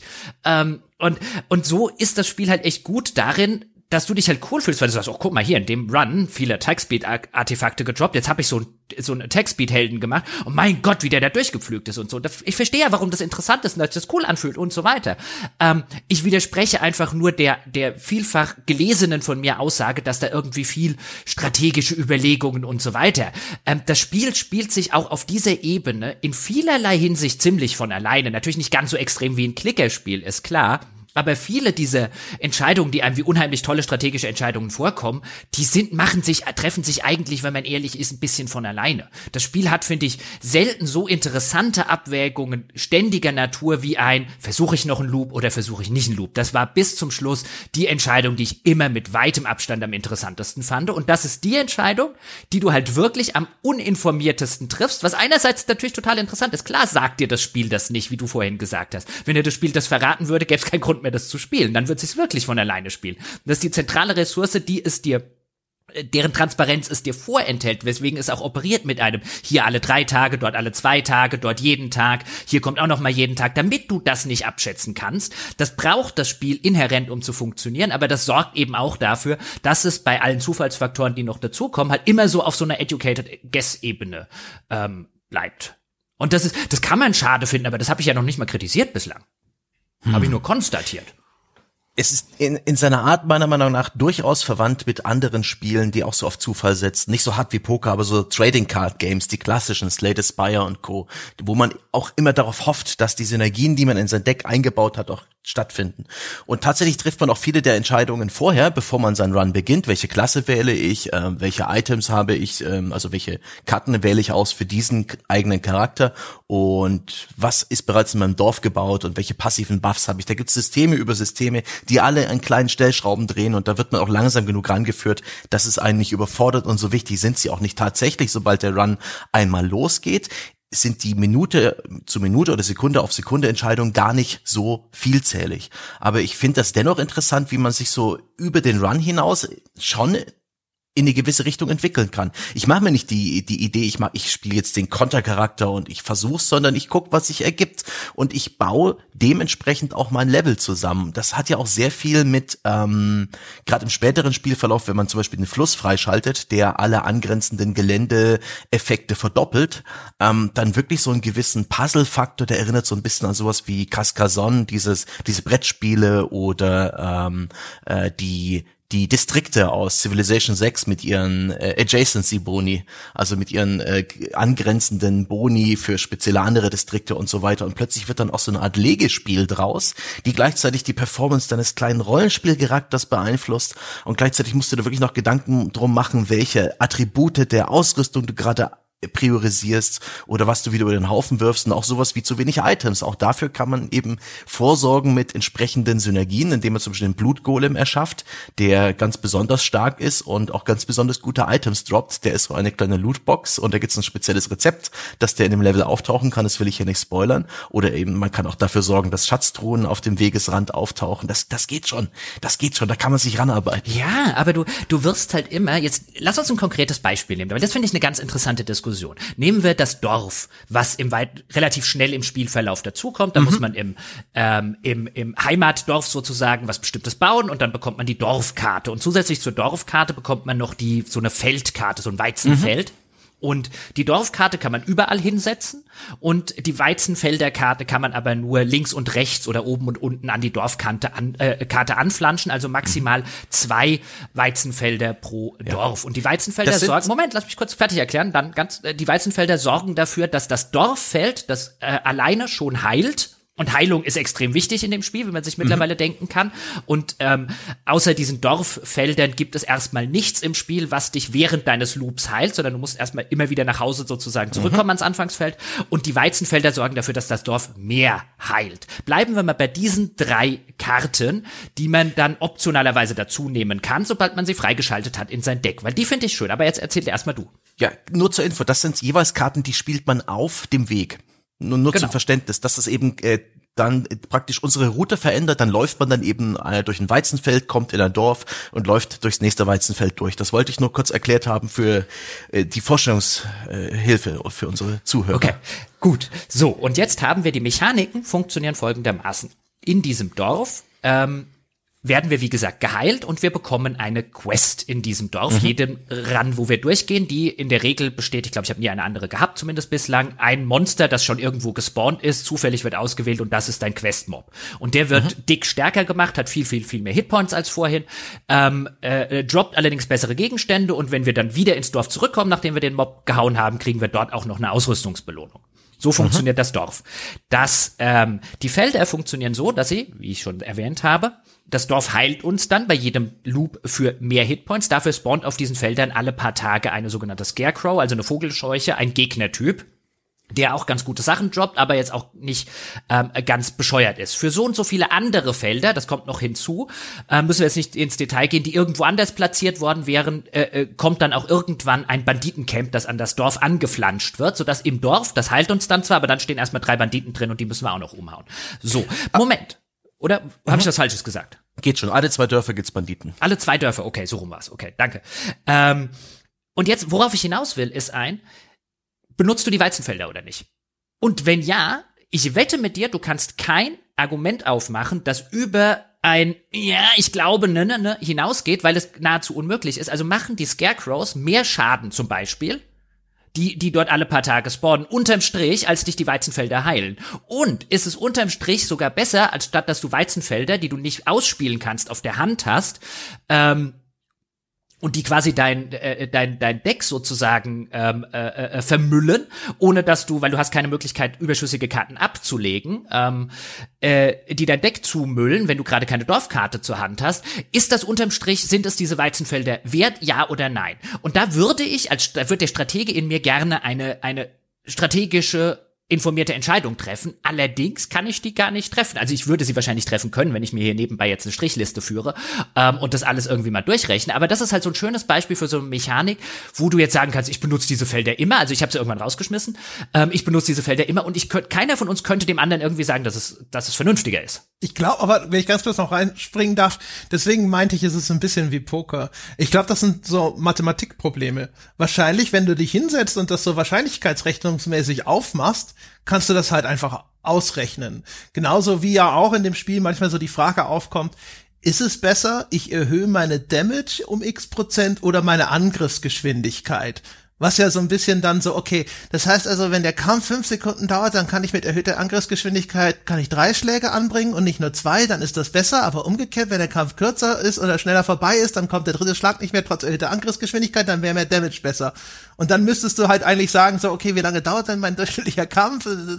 So, und, und Ja, du ja, könntest aber, das äh, wahrscheinlich alles lösen. Ja, du müsstest dich halt wahrscheinlich nur, müsstest du deine Buchhalter-Cappy und deine Nickelbrille Genau, aufsetzen. genau, aber genau, aber was ich ja meine ist, ein das Spiel verlangt von mir oder hätte gerne eine Entscheidung, nämlich spielst du die Karte ja oder nein, nimmst du die Karte in dein Deck ja oder nein.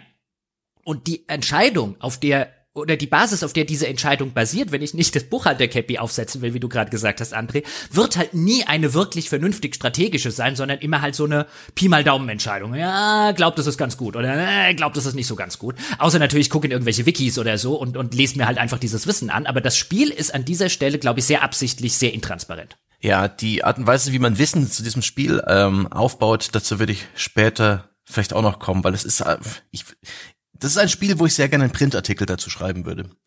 Das, weil ich da sehr gut Dinge erklären könnte mit so einem Extrakasten und Lupen rein grad und sagen, der fallen Pfeilen. sofort fünf und da könnte ich noch ein bisschen hier, da habe ich jetzt diese Karte gespielt, da könnte man noch eine Motivationskurve reinbauen. Ich glaube, das war die PC Games, die die hatte, oder was die Gamestar? Ich habe das schon völlig vergessen. Das war die PC da Games. Ein, Games. ein schlimmes Excel-Dokument, wo man die, wo man die Kurve mit mit lauter Koordinaten konstruieren musste und mit einzelnen Zitaten äh, dazu ähm, erklären. Und das war in manchen Tests die Hölle, da sich die Motivationskurve aus den Fingern zu saugen. Bei diesem Spiel würde ich inbrünstig Freude daran haben, die Motivationskurve zusammenzubauen. Was Wie würde sie halt denn aussehen? Ähm, sie würde schwanken, relativ stark, aber langsam nach, langsam ansteigen insgesamt. So ein bisschen wie so ein guter volatiler Aktienkurs eines erfolgreichen Unternehmens. Aber können wir, können wir nochmal zurück? Was, was ist denn mit den Feldern und dem, den Dörfern und so, Sebastian? Wie hast du es denn gespielt? ähm, die, die Dörfer habe ich jedes Mal mit Feldern ausgestattet, weil äh, viel Feind, viel eher. Ähm, ich spiele eher am liebsten den Rogue. Der hat eine ganz besondere Mechanik. Der ähm, kriegt keinen Loot. Ähm, der sammelt praktisch, ähm, wie heißen die Dinge? Trophäen. Trophäen. Trophies. Ja, genau. Also er Und- kriegt du, der kriegt ihn nur später. Der kriegt Punkte, genau. Und sobald er einen Loop geschafft hat, kriegt er einen ganzen Sack voller Items, je nachdem, wie viele dieser Trophäenpunkte er gesammelt hat. Er kann auch irgendwann, wenn er genug Erfahrung sammelt, spezielle Skills freischalten. Dass je mehr Trophäen er sammelt, je mehr steigt seine maximale Lebensenergie und so. Also die Trophäen sind durchaus wertvoll, weswegen ich viel Feinde als sehr wertvoll Gibt es da erachte. nicht eine Obergrenze? Er kann nur irgendwie 20 maximal haben? Und dann hatte ich nach ungefähr einem halben Run immer einen vollen Trophäensack und der Rest war für den Hinter? Nicht, dass ich wüsste. Also dachte, hab ich jetzt so gedacht, ich habe den nicht so lange gespielt. Ich bin dann wieder auf den Krieger Du, gewechselt, die, den ich viel die, besser die, du musst bedenken, du verwechselst vielleicht auch Trophäen mit diesen, mit diesen Ressourcen. Ressourcen haben irgendwann eine Maximallimit. Du kannst nicht endlos farmen. Irgendwie mit einem perfekten Bild oder sowas. Ähm, je nach Akt hast du verschiedene Limits, was du an Items aus dem Level rausnehmen kannst für die Meta-Progression. Aber diese Trophäen kannst du so, so viele sammeln, wie du willst. Deswegen habe ich die immer mitgenommen. Aber ich habe mit meinem Dorf noch mehr gemacht. Ich habe nämlich immer, sobald ich ein Dorf hatte, mir überlegt, okay, ähm, Nee, warte, warte, ganz kurz. Äh, Jetzt muss ich bei dem Rogue einhaken. Du hast ja nur 20 Item-Slots. Das heißt, der kann gar nicht mehr kriegen. Ich wollte gerade sagen, das wird das, das wird's eher sein. Du hast in deinem Inventar Ja, genau. ist es ja so, wenn neue Sachen dazukommen, dann werden wird das und das Inventar ist voll, wird das jeweils unten rechts wird verbrannt Ja. in Ressourcen umgewandelt. Genau. genau. Und sind Ressourcen. Ja, aber nach Die, die, die bringen mir auch was. Und es gibt auch noch einen Skill, der die Anzahl der Items pro Trophäe verringert, dafür aber die Qualität erhöht. Super Skill. Auch dafür macht es Spaß, Ressourcen zu sammeln und dazu eben noch diese andere Synergien mit diesem Skill, dass ich damit praktisch mit diesen Trophäen meine Lebensenergie praktisch über jeden Run aufbaue. Wenn ich diesen Skill früh in einem Run finde, auch so eine Zufallssache, aber so ein Skill, der praktisch wie ein Sparbuch funktioniert, als allerersten Skill freizuschalten oder so Perk und, und oh, das ist ein toll. Da weiß ich bereits, ich gehe voll in die Trophäenrichtung, ich will viele Gegner haben. Deswegen habe ich die, die, und weil die sind nicht schwierig, die, ähm, die, diese Vogel, äh, Vogelscheuchen, ja. Welche, welche, Deswegen- welche Perks man hat, sind übrigens ist zufallsabhängig, welche man bekommt. Also da, da hat, kommt Bruder Zufall auch, wieder. Natürlich. Ähm, das ist alles äh, die- diesen, diesen, dieses unwiderspenstige Ding namens Zufall und was in diesem Level passiert, im, in die Bahn gelenkt. Aber die Diskussion fand ich jetzt halt, was sie jetzt, jetzt hat sie natürlich wieder den, den, den Punkt genommen. Jetzt sind wir wieder beim Zufall und beim Rogue und was kann der mit seinen Fähigkeiten und so weiter. Das ist ja sehr schön ausgehend von dieser Dorfdiskussion und von diesen Feldern, weil ich habe die Felder irgendwann rausgeschmissen, unter anderem, weil ich nicht den Rogue gespielt habe. Ich glaube, sie hätte, hätte sie auch mit Rogue rausgeschmissen, einfach weil sie mir ähm, einen viel zu wertvollen Platz in meinem Deck gemacht haben, weil man nur zwölf verschiedene Karten initial ähm, äh, haben darf und das mit weitem, weitem Abstand die schlechteste dieser Karten war, wie ich gefunden habe. Aber offensichtlich, wenn man wie Sebastian spielt, findet man die schön. Und darauf wollte ich ja einfach hinaus. Weißt du, in einem, in einem anderen Spiel könnten wir jetzt sagen, jetzt stellen wir unsere beiden Auffassungen irgendwie gegenüber und jetzt gucken wir mal und quantifizieren wir das mal. Aber hier können wir das einfach nicht. Das ist halt einfach die, die, die Sache bei diesem Spiel, dass es hier kein, kein, keine eindeutig richtige oder strategische oder sonst was Entscheidung gibt, sondern halt einfach nur ein, ey, ich finde die ganz cool und der andere sagt, ey, ich finde die nicht so cool. Also situativ könnte man es wahrscheinlich immer bestimmen, ne? Eben. Aber das ist, das ist halt, also was ich cool finde, ist halt einfach wirklich, also so, so viele Sachen, die in dem Spiel so miteinander verzahnt sind. Diese unterschiedlichen Klassen haben ja dann auch unterschiedliche Itemslots zum Beispiel. Also der Rogue hat, kann ja zwei Waffen ausrüsten. Und dadurch ist er ja dann theoretisch offensiv wiederum sehr mächtig. Und dann kann es ja Sinn machen, dass man da versucht, dann auch diese äh, Vorzüge sozusagen äh, zu verstärken. Und ich, ich finde das ohnehin schön, wie das im Spiel gelingt mit diesen drei bisher verfügbaren Charakteren. Es sollen später noch mehr kommen. Sie sind ab April schon im Entwickler-Modus. es gibt gerade keine Patches mehr. Sie arbeiten an nächsten größeren Update. Aber ich finde das schon phänomenal, wie unterschiedlich sie die, sich die drei verschiedenen Charaktere spielen. Man fängt mit dem Kämpfer, mit dem Krieger an. Das ist so ein ganz klassischer Rollenspielheld. Der hat Angriff, Verteidigung. Dem kann man dann so in Richtung Konter skillen, dass er halt immer gleich zurück angreift, wenn ein Gegner ihn erwischt, weswegen er theoretisch eine höhere Angriffsgeschwindigkeit hat. Man kann ihn in Richtung Vampirismus skillen, dass er halt bei jedem Angriff Lebensenergie auflädt oder in Richtung Defense, dass er halt möglichst wenig einsteckt. Später kommt der Rogue dazu, den habe ich vorhin beschrieben. Der geht voll auf Angriff, der geht voll auf Konter. Da kann man, dann hat man dann auch spezielle Attribute in seiner Ausrüstung, die es bei den anderen Klassen nicht gibt. Sowas wie Crit-Chance und Crit- Crit-Schaden. Da kann man eben auch so einen Crit-Helden bauen. Und später den Necromancer, also den Nekromanten, der spielt sich auch ganz wunderbar. Ich habe für den noch nicht das perfekte Rezept entwickelt, aber der ist auch so, der ist noch mal eine Stufe indirekter als das, als die anderen Charaktere, weil er macht praktisch keinen Schaden groß. Aber solange ähm, noch nicht genügend Skelette auf dem Feld sind, spawnt er statt anzugreifen Skelette, die für ihn kämpfen. Und da ist einer der wichtigsten Attribute eben in der Ausrüstung, die man ihm anlegt, Max Skeletons plus eins. Und dann kann er eine ganze Armee von Skeletten spawnen und der kriegt dann später so Skills durch diese XP-Progression während des Runs, wo man eben auch so kleine Perks freischalten kann, dass zum Beispiel er geheilt wird, wenn seine Skelette sterben oder das Schaden, den er bekommt, gleichmäßig auf seine Skelette verteilt wird. Und da gibt's auch noch dieses mh, mysteriöse Attribut der Skelettqualität und plötzlich werden das nicht bloß normale Skelette, sondern mh, Schurkenskelette oder Skelett äh, Tower hier Taunt, Ja, wenn, wenn ähm, ich, wenn ich doch, wenn Tanks. ich, wenn ich doch, fantastisch, ja, wenn fantastisch. Das, nee, doof. Ja, aber das ist wirklich undurchschaubar, du Ja. hast das schon richtig gesagt. Ja, das ist, das ist nämlich, also ich habe den, den Necromancer, den hätte ich gerne, also den hätte ich interessant gefunden. Äh, insbesondere, weil als ich mit dem rumprobiert habe und Sachen gemacht habe, kam ich relativ schnell dahinter, dass ich dieses Max Skeletons, also dass er äh, Mhm. mehr beschwören kann, gar nicht so dringend will, sondern ich will eigentlich bessere. Ähm, Einfach weil es Mhm. Immer. Mhm. weil es immer eine Weile dauert, bis die halt auf dem Feld sind. Und in der Regel, weißt du, es hilft mir nichts, dass ich drei Skelette beschwören kann. Wenn, wenn, wenn der Kampf so lange dauert, dass drei Skelette da sind, mach ich was falsch. Ähm, äh, weil unterm Strich die wichtigste Ressource nach wie vor Zeit ist. Und nicht unbedingt ein, ich, ich äh, habe so viele Skelette wie möglich auf dem Feld. Aber was jetzt Skeleton tut, noch eher, aber sowas wie, ähm, also da, da waren so viele Stats bei dem Nekromante, wo ich einfach ohne eine Wiki keine Ahnung habe, was die tun, ähm, äh, dass ich da geht's dann halt von verschleiert Sachen hinzu und das ist einer der meiner dicken Kritikpunkte. Das Spiel ist unterm Strich wahnwitzig zu zu intransparent für sowas. Also das sind zum Beispiel Sachen, wo ich jetzt einfach sage, was ist Skeleton Quality? Also da musst du mir sagen, was das ist. Da sagst du nicht einfach plus 22 Prozent Arsch. Ja, es ist eine Chance, die steigt halt. Dafür, dass, da- dass die Skelette besser werden. Ja, aber was können denn die besseren Skelette? Der, der, das Tankskelett saugt automatisch Ja, aber alle das Angriffe sagt mir auf. das Spiel alles nicht. Das siehst du, sobald ein Tankskelett spawnt, Ja. sobald du diesen Skill hoch genug getrieben Ja, hast. Learning by doing, Jochen. Learning by Doing am Arsch, was das kannst du mir auch sagen. Insbesondere wenn ich die ganze Zeit zwischen 20 verschiedenen Items irgendwie diese Sache äh, machen muss. Und dann muss das Tankskelett ja erstmal gespawnt sein und Richtig. an dem richtigen Punkt gespawnt sein, weil wenn es gerade spawnt, wenn mein anderes Skelett irgendjemand umbringt, kriege ich ja trotzdem nicht mit, was das Tankskelett hier macht. Also das ist einfach nicht gut gemacht. Das ist einfach, das ist einfach gut. Ich meine, das ist ein, das ist ein Indie-Projekt und so weiter, aber gerade solche Transparenz, ich meine, äh, das hasse ich wie die Pest, wenn mir Spiele sowas hinklatschen. So ein Wert mit einer Prozentzahl, von dem ich nicht den Hauch einer Ahnung habe, was er tut. Ich kann es mir Ah, nicht das ich schön. Zum einen, Ja, ich habe den Necromancer auch links liegen lassen, aber mir das da, also das ganze Spiel ist ja vorher schon so, ne? Man muss fairerweise ja nochmal drauf äh, daran erinnern, haben es ja schon gesagt, dass da sehr viel darauf ausgelegt ist, dass man selber rausfindet. Und ehrlich gesagt, ich fand das über weite Strecken schon auch recht befriedigend. Also auch, was du vorhin schon erzählt hast, da die Stadt auszubauen mit diesen äh, Wachtürmen und dann zu sagen, okay, jetzt baue ich mal hier die Gegner da in die Nähe, dann habe ich immer meine Bogenschützen, die mir dann noch zur Hilfe kommen.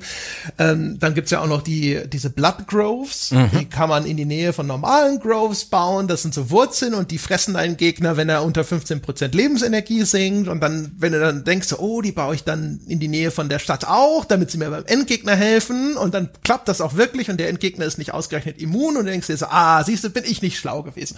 Also das sind schon, und da gibt's echt sehr viele Momente davon, wo du so rumprobierst und dann fängst du natürlich auch mit neuen Landschaftskarten, wenn ich äh, habe am Anfang diese Dünen gekriegt, habe natürlich erstmal neun Stück davon in einem Quadrat gebaut, habe gedacht, jetzt passiert irgendwas und ich krieg eine riesengroße Wüste und passierte nichts und ich so, na, na toll. Ja, und jetzt, wobei die Dünenkarten an sich sind auch eine interessante Mechanik, finde ich, ne?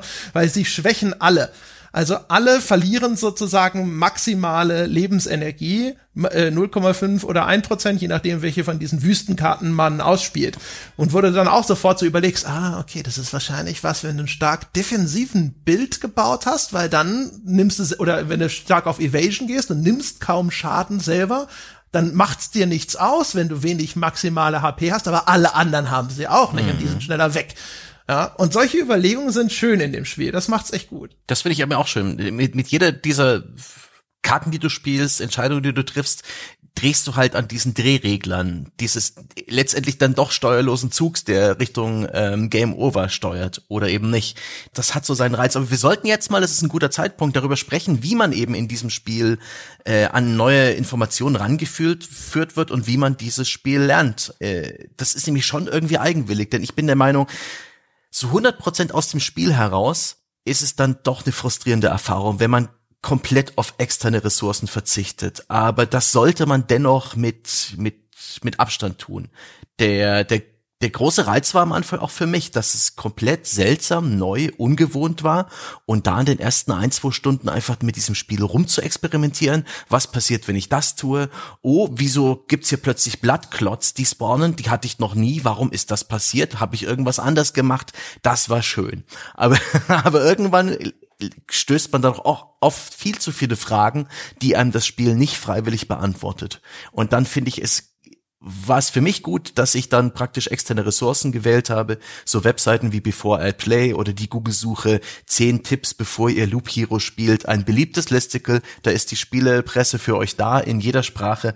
Und da gibt's einigermaßen spoilerfreie Tipps, die euch wirklich einigen. Aha-Moment äh, Moment bescheren und äh, dann auch wirklich den Weg weiter ins Spiel rein, ins Midgame ein bisschen ebnen, wo man dann einfach ein bisschen informierter seine Strategien entwickeln kann oder seine Builds. Also ich kann nicht behaupten, dass ich das hier jetzt tatsächlich gebraucht habe. Also, weißt du, wenn mein Kritikpunkt ist, das Spiel ist zu intransparent, dann A, würde sowieso nicht helfen, dass sich eine Wikipedia-Seite dann transparenter ist, erwarte ich ja vom Spiel. Ähm, und B, es ist halt zu fundamental an der Stelle. Ja, es gibt so bestimmt ein paar Sachen, weißt du, wie einen Berg oder so. Ich habe den irgendwann zufällig rausgefunden. André hatte schon gesagt, dieses neunmal, äh, dreimal drei Felder große, große Ding. Und ich dachte, was ist denn hier jetzt los? Und dann hatte ich einen Berg da stehen und dann dachte ich, okay, ab jetzt machen wir das häufiger. Wahrscheinlich einfach, weil ich halt meine, meine Bergfelder ähm, äh, ähm, hab die halt irgendwie in so einem Quadrat halt einfach automatisch platziert, weil wie sieht denn das sonst aus? das macht man automatisch irgendwie. Also bei mir ist es auch relativ organisch einfach passiert, weil baust halt den gleichen Kram so in eine Ecke. Ich habe am Anfang, was länger gedauert hat, ich habe die Wiesen dann auch alle in eine Ecke gebaut, aber bei den Wiesen ist es ja so, die müssen eigentlich an was angrenzen, das keine Wiese ist, dann werden sie zu einer blühenden Wiese, dann geben sie minimal mehr HP, ja. Und idealerweise baust du sie dann hinterher in die Nähe von diesen Chronokristallen, weil die verdoppeln nämlich dann den Wert der Wiese. Genau, dann, dann kriegst du ordentlich HP. Ja, das habe ich auch rausgefunden. Ähm, aber was ich sagen wollte, ist, du hast zum Beispiel so Sachen, ganz frühe Progression im Spiel, ist ein, du kriegst nach den ersten Karten, die du automatisch auf der Hand hast, kriegst du eine neue Kreaturenbehausung nämlich den Sumpf und da hockt ein Moskito drin. Und jetzt ist die Entscheidung, die das Spiel von dir will, ist, willst du die Sumpfkarte mitnehmen? Also hat Jochen die Sumpfkarte mitgenommen und die spawnt, glaube ich, auch alle drei Tage ein Moskito. Jetzt laufe ich das erste Mal den Moskito über den Weg und stelle fest, oh, das ist ein Gegner, der sehr, sehr gut ausweichen kann und was weiß ich, zehn Attacken am Stück meines Anfangshelden haben den nicht getroffen, bis er endlich mal Schaden gekriegt hat. Und dann hat der Moskito, was weiß ich, äh, eine Wiese fallen lassen. Und jetzt stehe ich da und denke mir ein, gibt es einen Grund, diese, diese, diese Sumpfkarte auszuspielen? Hat dieser Moskito jetzt höhere Chancen, gutes Loot zu droppen? Bessere Karten zu droppen? Ich weiß es nicht. Ich habe nicht den Hauch einer Ahnung. Ich weiß bis jetzt nicht, weil ich nicht in die Wikis geguckt habe, ob unterschiedliche Gegner ähm, größere Wahrscheinlichkeiten für besseres Loot haben. Du hast zum Beispiel am Anfang diese Karte des der Vampirbehausung die spawnt nicht selbst Gegner, sondern ähm, an angrenzenden Feldern, auf denen sich schon ein Gegner oder mehrere befinden, die bekommen dann einen Vampir on top. So, sollte ich die bauen oder überhaupt mitnehmen? Hat ein Vampir besonders gute Chancen, irgendwas Besseres zu droppen? Ja, nein. Wenn ja, wie hoch sind die? Ähm, zumindest mal Pi mal Daumen oder so. Das Spiel sagt das Null. Und auch da sage ich wieder, und dann muss ich eine völlig uninformierte Entscheidung treffen. Ich habe halt irgendwann gesagt, komm, der Sumpf, dieser Moskito nervt. Ja, aber ich habe keine Ahnung, ob ich jetzt irgendwie auf gutes Loot oder so verzichtet habe. Das war halt eine Entscheidung, die ich einfach nur auf Basis getroffen habe. Ich finde Gegnertypen doof. Jetzt kann es sein, dass das Spiel es unbedingt von mir will, aber das finde ich keine besonders interessante Entscheidung im Kontext eines eines Spiels, ähm, das eigentlich gern von mir hätte, dass ich strategisch denke. Und das ist halt so eine Grundintransparenz. Ich weiß es bis heute nicht. Sollte ich ein Cemetery bauen oder hätte ich hätte ich die äh, die Spinnen nie irgendwie weglassen dürfen, weil die habe ich mittlerweile nicht mehr dabei. Ich weiß es nicht. Ich weiß nicht, wie Loot in diesem Spiel verteilt wird. Immerhin die ähm, die Enzyklopädie im Spiel, sobald du sie freischaltest, sagt dir, was du für Ressourcen kriegst von den einzelnen Gegnern. Und ich finde, die verschiedenen Gegnerspawner haben auch immer dann noch ihren Grund, wenn du dann irgendwann diese etwas späteren, die Endgame-Ressourcen brauchst. Zum Beispiel der Orb of Expansion.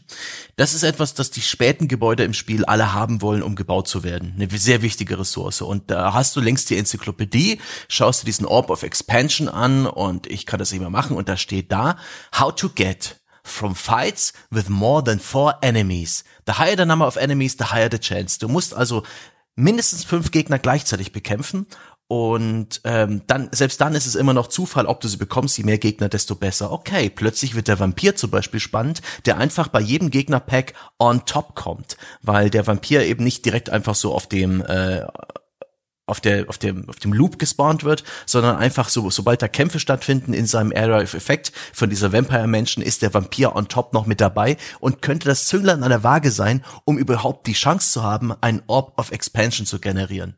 Solche Gedanken.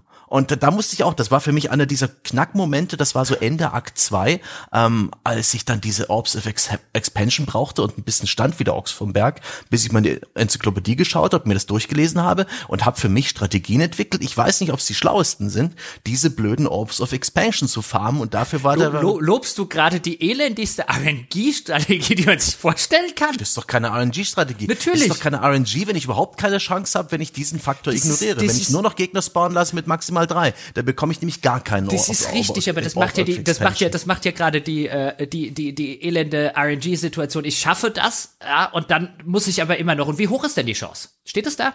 Nee. Gut genug. good, good enough. Ich habe einen Run mit meinen 12 bis 15 Orb of Expansion am Ende. Das ist der Wert, an dem ich mich dann orientiere. Und natürlich, dass das Spiel grindy Heute, heute ist, findet er, heute findet er alles Gute, Herr Stange. Dass das Spiel grindy ist und, und teilweise untererklärt, das würde ich immer durchaus vorwerfen. Und ich, ich, äh, ich, dennoch ist es für mich, das sind die interessantesten Gedanken, die ich mir lange bei dem Spiel gemacht habe. Und nicht dieses scheiß Nachlademinispiel, Active Reload und wo gehe ich in Deckung, um den nächsten Gegner niederzuschießen. Das, das ist, das sind absolut neue Verknüpfungen, die in meinem Hirn geschaffen wurden. Ich stehe voll drauf. Jetzt, das eine ist ja ein Reaktionsspiel, das andere ist was, das ist sehr unterschiedliche. Das sind Äpfel. Dennoch. Aber ja, was, also, du hast schon das gesagt, was mich daran stört. Nicht so sehr, dass das mir jetzt nicht noch die Prozente sagt, mit welcher Wahrscheinlichkeit was droppt, sondern es geht um eine Grind-Strategie, was du beschreibst. Ja. Und das ist das, wo ich dann auch gedacht habe, so äh, nach hinten raus, dann guckst du dir an und dann sagt das Spiel so, hier, ich hätte gerne von der Ressource drei Stück. Die Ressource hast du noch gar nicht in deinem Inventar und denkst dir so, okay, was ist das? Wo kriege ich das her? Und so. Und dann das mit dieser Enzyklopädie musst du dann auch erstmal dir anschauen. Aber das ist dann halt so, wo ich mir denke, okay, also ich soll jetzt, ich habe dann auch irgendwann hatte ich mal einen Loop, da habe ich einfach ganz viele von diesen Groves gebaut, hatte Glück auch mit den Karten, dass ich genügend von diesen Roadside Lanterns gekriegt habe, habe dann die Spawns dort runtergedrückt und dann ist meine Figur da halt durchgerannt und hat Holz gesammelt. Aber das ist halt stuntöde. Das fand ich super unbefriedigend. Also das war mhm. halt einfach so, hm, jetzt bin ich also hier der Zuschauer beim Ressourcensammeln. Etwas, das ich aktiv schon scheiße finde. Na, herzlichen Dank. Stimmt schon. Es gibt übrigens auch tatsächlich Infinite Builds, dass man praktisch einen Loop zubaut mit Gegnerunterdrückungs ähm, Items und den Helden da einfach im Kreis laufen lässt und dann muss man noch irgendwie einen Autoklicker aktivieren, der dann regelmäßig über irgendwie ein Alchemiegebäude da seine Items ins äh, in, ins Trockene holt und dann lässt man das über Nacht laufen. Sind die Tipps. Werden die grünen nicht irgendwann zu stark? Nee, man kann ja verhindern, dass überhaupt Gegner spawnen, wenn man genügend so, von diesen Lanterns baut. Ja, da muss aber alle überlappen haben, oder? Ja, ja, das ist dann das ist dann schon eine, eine seltsame. Also das das Spiel hat eben auch, weil es nicht perfekt ist, auch so ein bisschen den Raum ähm, hier und da ein bisschen unbalanced zu sein, was ich auch ganz reizvoll finde. Ähm, das Arsenal ist meine absolute Lieblingskarte geworden. Das schaltet einen weiteren Itemslot frei. Ähm, Du hast bloß Echt? begrenzte das, das Itemslots. Okay. Ja, das, das verringert die Qualität deiner Items um 15 Prozent, mhm. aber der weitere Itemslot er ermöglicht halt neue Strategien. Dann kriegt man zum Beispiel als der Rogue, als der Schurke, diesen magischen Schild, also das Amulett, das dir so einen magischen Schutzschild gibt, das eigentlich nur der Nekromancer hat. Und plötzlich ist der Rogue mit, ähm, mit einem gewissen Lebensenergiepuffer ausgerüstet, sodass du diese Düne, die Sanddüne, ähm, komplett exploiten kannst. Hast die halt beide, Perk die, die beide schwächer macht. Hm? Der Ritter hat es auch als Perk. Ah ja. Da kriegst du das Schild jedes Mal, wenn du das Lager passierst. Oder was der, der Ritter? Jedenfalls hast du dann plötzlich Items, die eigentlich zu einer anderen Klasse gehören und dir eine neue Spielweise ermöglichen oder neue Attribute deinem Charakter hinzufügen, wo du denkst, hm, und das ist sehr, sehr nice. das, also das, das fügt nochmal so eine weitere Stellschraube hinzu. Jetzt kann ich hier auch noch kurbeln und was habe ich gekurbelt? Ah, also ich hab's, ich habe ja hauptsächlich Ritter gespielt und nicht Rogue. Und der Ritter, der kriegt dann äh, über den zusätzlichen Item-Slot ja vor allem so einen Gegenangriff, mhm. äh, dass er zusätzlich nochmal Schaden macht, wenn er getroffen wird oder sowas. Also so, ich glaube Revenge mhm. Damage oder so heißt das.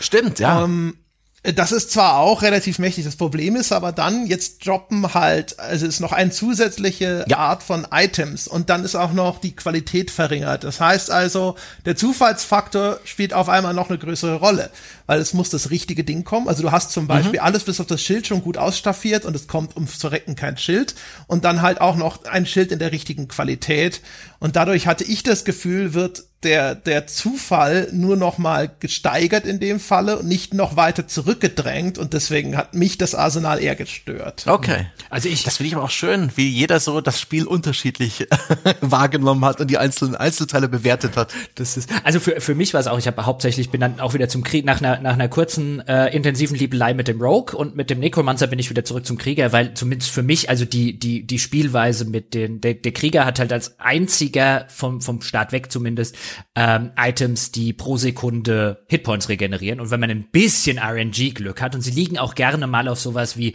dem Ring oder so, wo man halt einfach sagt, wenn du da halt auch schon früh im Spiel ähm, einen guten Ring findest, der kann miese sonstige Eigenschaften haben, aber was weiß ich, wenn er 3,6 äh, äh, Hitpoints pro Sekunde regeneriert, plus noch zwei, drei andere Items, war halt, war halt, finde ich, wahnwitzig übermächtiger als alles, was zumindest in den ersten beiden äh, Kapiteln des Spiels irgendjemand anderes bei mir machen konnte. Also das waren dann halt welche, die, die vollkommen problemlos mit Max Hitpoints wieder hinten angekommen sind ähm, beim, beim Loop. Ähm, die waren natürlich schlecht für die Bosse, insofern, weil die halt drauf ausgelegt waren, dass sie halt wenig oder dass sie halt überschaubaren Schaden über einen längeren Zeitraum gekriegt haben. Der Boss macht halt sehr, sehr viel Schaden auf einmal, da musste ich dann mal umswitchen, ähm, um die zu killen. Aber für, für die normalen Läufer, also da konnte der Rogue nicht mal an ansatzweise mit. Zumindest bei mir. Das ist übrigens auch ganz interessant, ne? Das hatte ich auch das Gefühl. Wenn du einen Boss-Run sozusagen machst mit dem Mhm. Vorsatz, den Boss zu besiegen, dann skillst du anders, also zum Beispiel eher auf Evasion, Mhm. als wenn du Ressourcen sammeln Ja, ja. gehst, wo du möglichst viele Umrundungen Ja. machen möchtest. Zum Boss, der Boss scaled ja auch mit. Wenn du zu, in einem späten Loop zum Boss gehst, ist der, macht der auch mehr Schaden. Also deswegen kann es auch durchaus klug sein, früher zum Boss zu gehen und schnell Karten rauszuhauen, um diese Bossleiste Ja. voll zu machen. Die steigt ja mit jeder ausgespielten Karte und dann erscheint der Boss, wenn sie voll ist, äh, weil du jetzt zum Beispiel gerade ein Set hast, das für deinen Level sehr stark ist. Ja, und vor allen Dingen ähm, äh, Karten minimieren. Also ähm, alles rausschmeißen, ähm, sozusagen, weißt du, du brauchst in dem Bossrun kein, keine Treasury, die gibt es, da kannst du dann halt noch, noch Ressourcen drauf, weißt du, pfeif auf Ressourcen bei deinem Bossrun, schmeiß halt alle Karten raus, sodass du nur noch die minimalen sieben zum Beispiel dabei hast und deine Wahrscheinlichkeit enorm erhöhst, also Oblivion-Karten zu kriegen. Also das war für mich sehr effektiv. Du, ich hatte halt ein oder zwei Kreaturenbehausungen, dann sehr, sehr viele Landschaftsdinger, äh, Dinger, die halt die Bossleiste hochgebracht haben und dann halt Oblivion-Karten, um den Boss wegzusprengen. Das hat gut funktioniert, mit dem Krieger zumindest. Ähm, also da, da hat das tatsächlich, ich will ja auch nicht sagen, dass das Spiel keine nicht interessant ist. Also ich habe ja jetzt locker über 20 Stunden äh, äh, durchaus gerne äh, äh, und gerade am Anfang sehr, sehr suchterregend rein versenkt. Ich bin halt, um mal dahin zu kommen, mittlerweile an einem Punkt, wo ich keine Lust mehr auf das Spiel habe und wo ich so, was ich so ein bisschen schade finde, weil ich glaube, da würde auch noch ähm, äh, äh, an, an einigen interessanten Ecken, Sebastian hat schon ein paar erwähnt, äh, was hängen. Und zwar liegt das zum derzeitigen Standpunkt hauptsächlich an einer in einer Hinsicht sehr unterirdischen Bedienung. Und zwar, mich bringen keine zehn Pferde mehr dazu, nochmal dieses In- Inventargepfrickel in dem Spiel zu machen. Denn, wir haben schon erwähnt, es gibt einen Haufen von Loot und es gibt wirklich haufenweise Loot.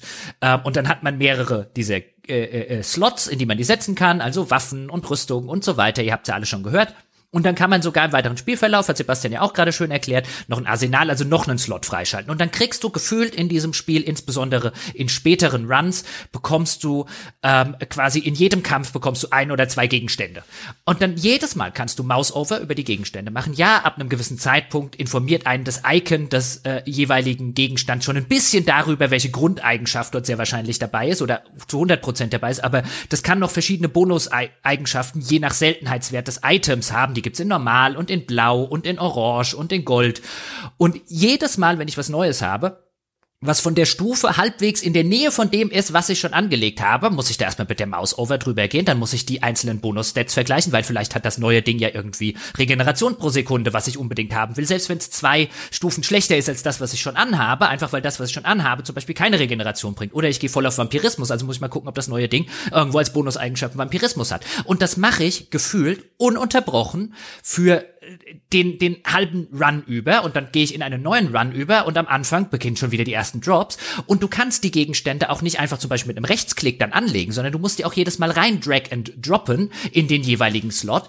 Und wie gesagt, nach 20 Stunden mache ich das nicht mehr. Not doing this shit again. Ähm, das war, ist wirklich so was. Ich hätte sogar noch Bock jetzt weiterzuspielen, aber ich bin echt an dem, nee, ich mach keinen mehr. Das ist, das nervt mich so. Dann spiel den Rogue. Dann spiel den Rogue, der bekommt nur einmal pro Runde seine Ausrüstung und dann musst du damit klarkommen. Aber trotzdem auch dann immer diesen, diese, diese, Ver den Vergleichsscheiß, also, nee, und dann. Aber du hast schon recht. Boah, das, also, das, Das das, nervt ab einem gewissen Zeitpunkt. Und meine Herren und meine Damen dort draußen, ja, bevor sie jetzt wütend ins Forum schreiben, ich kann überhaupt nicht verstehen, was der Jochen da irgendwie findet, ähm, äh, und sie haben es erst seit fünf Stunden oder seit zehn Stunden oder, oder so gespielt, wäre ich bei ihnen gewesen. Aber so auf, auf Dauer, ähm, und deswegen wird es wahrscheinlich unterm Strich für mich ganz persönlich keine Empfehlung werden, weil ich halt sage, dann, wenn das Spiel eigentlich sich öffnen müsste und sagen müssen, jetzt probier noch dies aus, jetzt kommt noch jenes, sitze ich davor und sage, ich spiele es nicht weiter. Es ist tatsächlich nicht das beste Spiel, wenn man Abschluss haben will, Closure, ein Ende. Es gibt zwar den, den vierten Boss, den finalen und auch eine, eine kurze Zwischensequenz, die die Story abschließt, aber natürlich, wie das fürs Genre übrig ist, in so ein offenes äh, Grinde weiter, wenn du willst, Ende auslässt. Äh, aber es, es, es ist wie so ein Feuer, das irgendwann auch ausbrennt. Da bin ich ganz bei dir. Ich, meine heißeste Phase in dem Spiel hatte ich auf dem Weg so von so Akt 2 zu Akt 3, als ich dann langsam so wirklich die ganzen Synergien begriffen hatte, als ich einen Großteil der neuen Karten freigeschaltet habe. Der Late-Game-Shit halt, der durchaus interessant ist, weil man da viele neue Knobeleien machen kann. Aber da es so grindlastig ist und da ich halt vielleicht auch zu engstirnig war, damit ich mich mit 60 Prozent zufrieden zu geben, ist es einfach irgendwie so eine, ja, etwas, das dir mal Spaß gemacht hat und plötzlich ist Arbeit draus geworden. und dann muss man dann irgendwann einsehen, ja, okay, ich glaube, ich und das Spiel, wir haben es langsam. Es gibt nicht den perfekten Moment, es aufzuhören. Man hört mit dem Loop-Hero auf, ungefähr fünf Stunden, nachdem man es tun sollte. Aber ich bereue die, die Zeit nicht bis dahin. Die 20, 30 Stunden, die ich da reingesteckt habe, die waren fantastisch. Also ich habe es ehrlich gesagt schon nach 15 Stunden protokollierter Spielzeit habe ich die Schnauze voll gehabt. Und zwar liegt das daran, dass das so zwei gegenläufige Sachen in dem Spiel sind, die äh, dazu geführt haben, dass ich gesagt habe, okay, ich sehe hier keine wirkliche Option mehr für uns Spiel. Nämlich ähm, zum einen ist es so, dass ich, wie gesagt, also der Neuanfang aus einem Loop rausgegangen und jetzt starte ich einen neuen. Und ich finde, da äh, bricht das Pacing so stark ein, dass ich sehr häufig da saß und dachte so, oh, ich will gerne jetzt wieder weiterspielen, aber da, wo ich aufgehört habe, auf diesem Niveau, wo ich dann nach einem Kampf auch Pause mache, meine Gegenstände sichte, meine Figur ausrüste und dann überlege, okay, was kann ich hier machen? Wie weit kommen wir noch? Wo sind Problemstellen? Äh, wo platziere ich jetzt noch Sachen, äh, um nach vorne zu kommen? Wir brauchen dringend Lebensenergie. Wo können wir die herkriegen? Wir haben, einen, äh, es gibt ja auch noch im Dorf gibt es ja noch so Möbel, die du da ausrüsten kannst und die geben ja auch noch so Mini-Perks und da ist einer zum Beispiel, da kriege ich ganz wenig Lebensenergie, wenn ich Gegenstände ausrüste. Und dann sitze ich so da, okay, pass auf, jetzt rüsten wir hier einfach mal ganz wild Gegenstände aus. Jedes Mal, wenn du einen Gegenstand ausrüstest, verbrennt er ja den, der in dem Inventarslot gerade drin ist. Und dann kannst du einfach so die dann nach und nach durch ausrüsten. So, jetzt haben wir noch ein bisschen, jetzt kommen wir, kommen wir da jetzt vielleicht noch durch.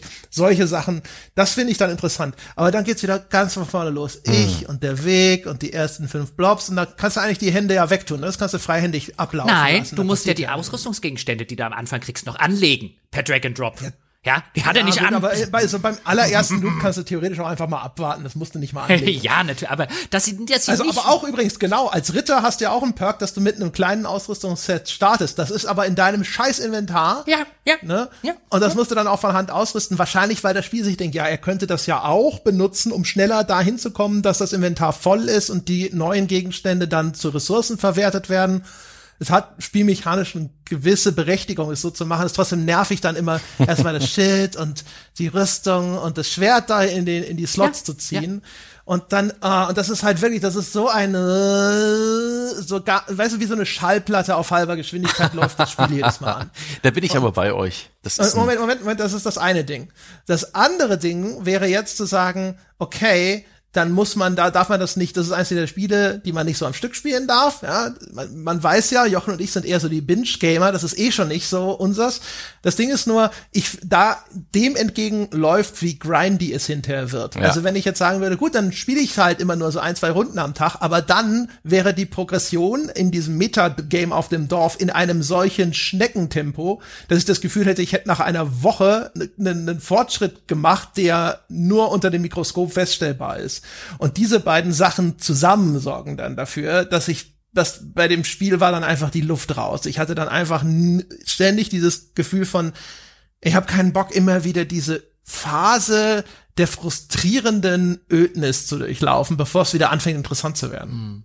Hm. Ich, ich würde an der Stelle, also mich hat's nicht mit dem immer wieder neu anfangen und immer wieder durch diese ganzen Anfangsdinger durchzugehen, aber ich bin ja eh ein Neuanfänger bei Spielen, also vielleicht äh, liegt es auch daran, ähm, nicht so sehr gestört, wie ich vermutet hätte. Also das ist halt eine der Sachen, da hatten wir auch drüber geredet, wo du schon nach zwei Stunden spätestens sagst, ein Ohoho, bin mal gespannt, ob das nicht irgendwann ein Dealbreaker bei dem Spiel ist. Und das hat mich nicht so sehr gestört, wie halt dieses, ah, jetzt muss ich dem erstmal wieder seine drei Sachen anziehen. Weißt du, da geht halt schon mein, mein Nervelement los und dann geht's halt immer und immer weiter mit solchen Sachen. Also wo ich halt einfach finde, da muss die Bedienung, ähm, auch bei so einem Indie-Spiel und so weiter, für, für längeres Spielen muss da halt einfach besser sein, wenn ich da äh, dranbleiben soll. Ich habe nicht jedes Mal Bock auf diese Primelarbeit. Ähm, ich kann es schon ein bisschen verstehen und was halt definitiv fehlt für diese Anfangsgeschichten, äh, finde ich, ist noch eine weitere Zeitraffer-Ebene. Also du müsstest in der Lage ja. sein, diesen, diesen, auf, auf Wunsch, ja, wegen mir auch die 20. Loop, ja, darum geht's mir nicht, aber zumindest die ersten Loops halt einfach mal auf doppelte oder dreifache Geschwindigkeit vorzuspulen, weil das ist halt wirklich gegen die immer gleichen Blobs, die einem nichts anhaben können, insbesondere wenn man schon das Anfängerset äh, an Gegenständen freigeschaltet hat, ist es halt einfach stink öde, das halt zum 70. Mal zu machen, so ungefähr. Da gibt's keinen Grund dafür. es gibt ja eine, eine Zeitvorspulfunktion, eine doppelte Geschwindigkeit für alles, Animationen im Kampf und auch die Fortbewegung. Aber das ist nicht schnell genug. Ja, aber das da, sollte da, die Standardgeschwindigkeit ich, ich wollte sein. gerade sagen, da, darauf spielt man das ja. Ja, das ist die Das ist, Standardgeschwindigkeit. das ist die Spielgeschwindigkeit. Es gibt noch eine Zeitlupenfunktion. Ja, einer meiner Tricks, also was ich gemacht habe, ist ähm, ja das Ding im Fenstermodus nebenher laufen lassen. Ich weiß nicht, äh, dieses Spiel im Vollbildmodus nur dieses Spiel spielen, da wäre ich sehr viel früher wahnsinniger geworden. Ähm, ich guck gerade, Game Time ist 39 Stunden. Ähm, das sind sicherlich fünf Stunden dabei oder zehn, wo ich das Spiel vergessen habe. Alt-Tab, also einfach nur im, im Hintergrund und oh shit. Aber es ist ganz wunderbar dafür geeignet, nebenher zu laufen im Fenstermodus und gerade so für die ersten drei, vier Loops immer wieder mal hinzugreifen, was zu justieren, gerade wenn der Held ja auch durch dieses Dorf, was man nebenher hochlevelt, schon so ein bisschen overpowered ist für die ersten drei Loops. Erst recht, wenn man diesen Loop dann nicht sofort mit Gegnern zuscheißt.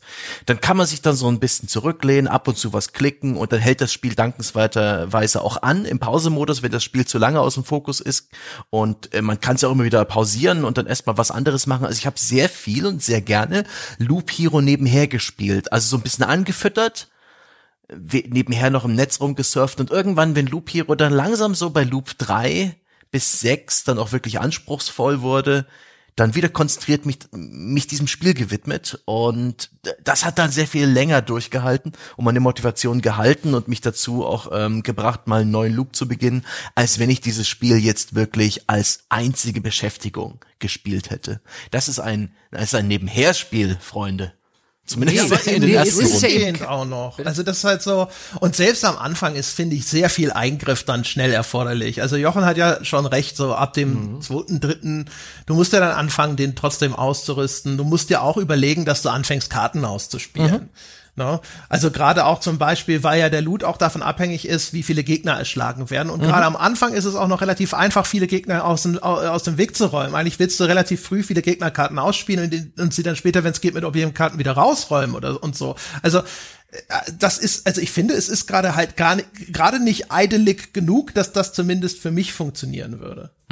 Es ist halt kein Idle-Spiel. Es braucht doch regelmäßig ähm, Ja, Aufmerksamkeit. die, die Beschreibung war ja so, ja, mal so nebenbei laufen lassen und die so. ersten und das ist drei so, Loops habe ich nebenher laufen ich weiß lassen. nicht. Teilweise stelle ich den dann eben auf kann Pause. einen halben Artikel kann ich da irgendwo lesen. Ja, ich wollte gerade ich sagen, also, wo ist denn, wo ist denn der, wo, also der, der Anwendungsbereich des, ich möchte, ein, ich möchte gerne die erst, das erste Zehntel eines Spiels nebenher spielen können und danach die nächsten neun Zehntel äh, aufmerksam dabei bleiben müssen, der, der existiert bei mir einfach nicht, glaube ich. Es ist, ich, ich kann das ganz gut. Dieses Spiel lief oft so nebenbei, auch in hohen Levels kann ich da einfach mal Pause drücken und das mal jetzt nicht weiterspielen, sondern mich um irgendwas anderes kümmern, bis ich da mal wieder Lust habe, da reinzugreifen. Also auch das, auch im, im Late Game das Ding einfach mal zu pausieren und jetzt mal nicht, weil 100% nur dieses indirekte Gameplay als, als komplette Beschäftigung ist eben auch wie ihr es schon beschrieben habt, die, die Entscheidungen, die man trifft, sind, wohin mit diesen Geländeteils, mit meinen Karten ähm, und wohin mit den Ausrüstungsitems, die gedroppt sind. Mehr und ab und zu mal einen Skill auswählen, der freigeschaltet wird. Mehr macht man ja nicht. Und das ist in kleinerer Dosis und auch mit ab und zu einer Wartepause, wo ich sage, Spiel, du jetzt nicht, dann, dann, dann funktioniert es für mich besser. Also ich habe es zumindest so weitergeschafft. Das ist vielleicht der größere Monitor. Vielleicht ist das so ein Ding, weißt du, du schiebst das irgendwo links an den Rand und hast dann einfach noch genug Platz, wenn ich, also, Riesenmonitor hilft natürlich enorm. das ist so, äh, wenn ich mir vorstelle, weiß ich nicht, ich wüsste noch nicht mal, wie ich das Fenster da jetzt unterbringe bei mir, um dann, bei mir ist es so, ich habe sogar mal versucht, so, wenn ich auf dem Handy parallel noch irgendwie lese, um diese, diese Anfangsdürre da zu, zu überbrücken oder sowas, aber wie gesagt, das, dafür ist es dann wieder nicht lang genug. Und dafür ist dann trotzdem zu häufig dann doch wieder eine Interaktion gefragt, wenn man das auch wirklich, weißt du, ernsthaft machen will. Und einfach nur so Larifari, ich mach mal was, äh, nimm ein paar Ressourcen mit, muss ja auch nicht viel dabei rumkommen oder sowas, dann denke ich mir aber langsam schon so, was soll das eigentlich? das ist dann echt wie Crypto-Mining. Ich habe äh, mehr Podcasts gehört als äh, in den letzten Wochen zuvor, weil, ich, weil es einfach das perfekte Spiel war zum Podcast hören. Weil immer wenn der wenn der Podcast zu interessant wurde, konnte ich das Spiel pausieren und wenn der Podcast äh, so vor sich hin mehr anhört hatte, nur einfach das Spiel währenddessen gespielt. Das war fantastisch. Das hat sich sehr gut ergänzt. Jetzt gibt es auch Sinn, dass du 90 Prozent mit 30 Prozent nach Hause gegangen bist.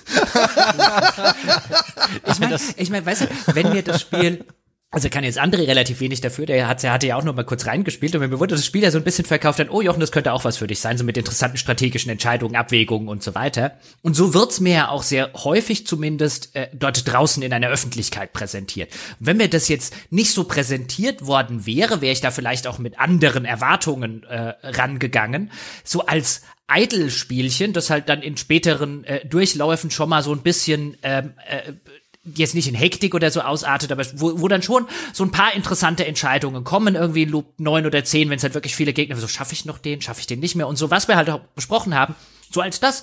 Und für die 15 Tacken, die es kostet, kannst du eigentlich nix, äh, nix gegen sagen, außer dass ich für mich halt einfach sagen würde, mir wird das Spiel einfach zu schnell zu belanglos und zu langweilig und zu öde. Und zwar noch lange, bevor ich irgendwie ans Ziel sozusagen komme und bevor ich in die weiteren ähm, oder in die, in die Tiefen des Upgrades der Dorfmechaniken und so. Ich habe den Eindruck, da ist noch echt viel Spiel übrig. An dem Zeitpunkt, wo ich schon gesagt habe, ich habe echt keine Lust mehr drauf. Und ich habe auch nicht den Eindruck, dass hier noch wirklich nennenswert Neues kommt. Also ich finde zum Beispiel sowas wie ein, das Spiel könnte ich will jetzt nicht sagen, ich, wir brauchen, ich brauche nicht hundert verschiedene Karten in dem Spiel, aber in jeder Runde wieder aufs Neue. Ich baue da hinten meinen Berg auf und ich mache da drüben, mache ich meine Treasury und da vorne, hier links davon die Meadows dran und da den Wald und da die, den Sand, je nachdem, was ich gerade in dem Durchlauf machen will. Es ist halt immer, immer wieder zu 90 Prozent dasselbe, was ich mache und oder zu 80 Prozent und dann 20 Prozent sind halt reagieren auf das, was das Spiel lieber jetzt an Zufall und so weiter hinschickt.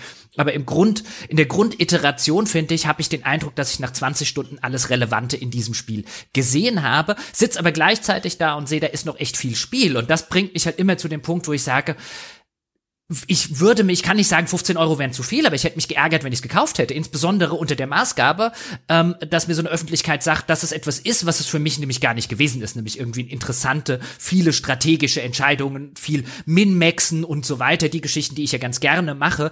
Einfach weil du das da gar nicht großartig machen kannst, weil dafür viel zu viel vom Zufall wiederum abhängt. Ähm, so dass unterm Strich ein Spiel bleibt, das ich zwar 20 Stunden durchaus gerne gespielt habe, mich aber irgendwie mit so einem unbefriedigten und unbefriedigenden Nachgeschmack irgendwie entlässt. Und da muss ich halt auch sagen, vielleicht liegt halt auch die großartige Rezeption da draußen. André hat ja schon erzählt, dass es so ein paar Tage quasi jeder gefühlt über Loop Hero gesprochen hat. Auch unter anderem immer mal wieder hatten wir schon häufiger daraus, dass halt die richtigen Schwächen sich halt erst nach 15, 20 Stunden offenbaren und teilweise Tests und Co. und auch Bewertungen bei, bei Steam und so weiter, wenn man sich das halt anguckt, so nach drei oder fünf Stunden. Und weißt du, hätte mir jemand eine Pistole an die Brust gehalten oder an den Kopf gesetzt und hätte gesagt, nach fünf Stunden muss eine Bewertung abgeben, wäre der Daumen auch hochgegangen. Was hätte ich machen sollen? Aber ähm, das ist halt so ein Ding, wo sich halt nach 15, 20 Stunden offenbart, hm, und jetzt könnte könnte man übrigens eine interessante Diskussion sagen, hey, du hast aber 15 oder 20 Stunden Spaß mit dem Ding. Äh, wieso kommt da keine Empfehlung dabei raus? Was bist denn du für eine? Ähm, ja, da haben solche, die Sorte Spiele halt, glaube ich, auch ein bisschen schwerer als irgendwie das 10 Stunden storylastige Spiel. Aber für mich ist es halt trotzdem was, wenn ich halt den Eindruck habe, ich habe ich hab noch das halbe Spiel äh, übrig, aber null Bock mehr es weiterzuspielen, tue ich mich mit einer Empfehlung schwer. Hm. Ja, ich hatte vorhin ja auch sowas in der Art angedeutet, dass das Spiel einen halt irgendwann verlässt, aber ich finde, es ist den Eintrittspreis wert gewesen.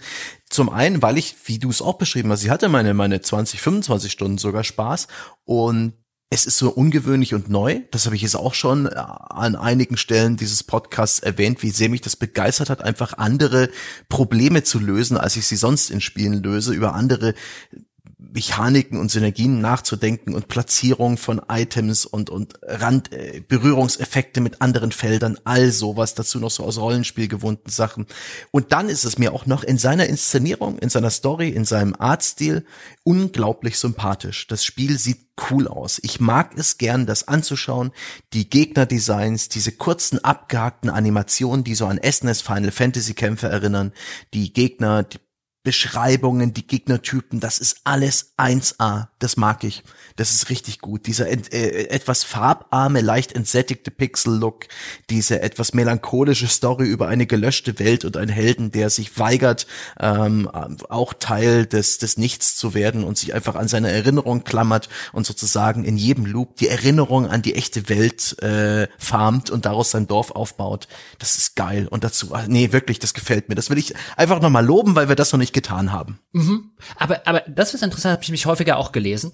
Dass das ein Pluspunkt war. Also du hast jetzt zwei Sachen, nämlich so ein bisschen diese, diese Story und da auch dieses Ganze, das ist ja nur sehr fragmentarisch und so weiter. Das, das hat mich nicht gestört, da waren teilweise ganz nette Ideen dabei. Aber weil ich häufig diesen, diesen coolen Pixel-Look und ich finde den stinklangweilig. Also ich habe nichts gegen 8-Bit-Pixel. Ja, aber das sieht, also das ist das Skelett aus der 8-Pixel Asset Store Mottenkiste und der, also der Schleim aus der Asset Store, also ich finde gerade diese Optik, die vielfach gelobt wird, du jetzt auch, also ich finde die, ich finde die nicht schlecht oder so, und ja, es ist für eine 8 Bit-Optik, aber ich finde halt null, also das, das Gegnerdesign und ich finde da null, 0,0 in irgendeiner Form originell, sondern das sieht aus wie die, das sieht aus wie die 8-Bitster 8-Bit-Harpier, die ich je gesehen habe. Boah, boah, boah. Also ich, ich habe ja vorhin schon mal angedeutet, ich, die, die Story ist ja jetzt nicht irgendwie groß präsent, aber das bisschen Story, was sie reingepackt haben, mochte ich auch. Ähm, Eben vor allem, weil es so schön mit dem Gameplay harmoniert. Also die, die Story ist ja im Grunde genommen, es gibt irgendeine Apokalypse, die Welt ist weg, die ist quasi wirklich komplett gelöscht worden, wahrscheinlich von diesem komischen Lisch-Oberbösling da. Und es geht jetzt darum, die Welt quasi aus Erinnerungen zu rekonstruieren. Und dadurch sammelt man ja dann auch diese Erinnerungsfragmente und so weiter. Und das fand ich alles relativ schön. Es gibt so diese kleinen Dialogsequenzen zwischen unserer Heldin und den Bewohnern in diesem Flüchtlingsdorf. Die sind teilweise ein, auch ganz nett, so ein paar ganz hübsche Ideen. Das soll ein Typ sein. Ich dachte am Anfang auch, wir spielen eine Heldin und dann kommt's irgendwann kommt's mal, oh, das soll, weil der Ritter, der ändert sich ja je nach Charakterklasse und der Ritter sah für mich auch aus wie eine Frau, aber es soll ein Typ sein. Ja. Ha. Ach, guck an. Ich habe die ganze Zeit gedacht, ich spiele eine Frau. Naja, ist ja auch wurscht. Also meine Heldin in meinem Kopf, ja. ist mir scheißegal, ob sie gedacht haben, sie machen da ein Abenteuer mit einem männlichen Protagonisten. Ja, meine Heldin jedenfalls hatte ganz nette Dialoge. Also da, da waren schöne Ideen dabei.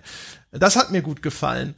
Ähm, den, den Pixel-Look, also ich weiß, was Jochen meint. Also kleine grüne Schleimmonster zum Beispiel ist tatsächlich wirklich so ziemlich das generischste, was du als ersten Gegner nehmen kannst, nach Ratten und Spinnen, die es ja auch gibt.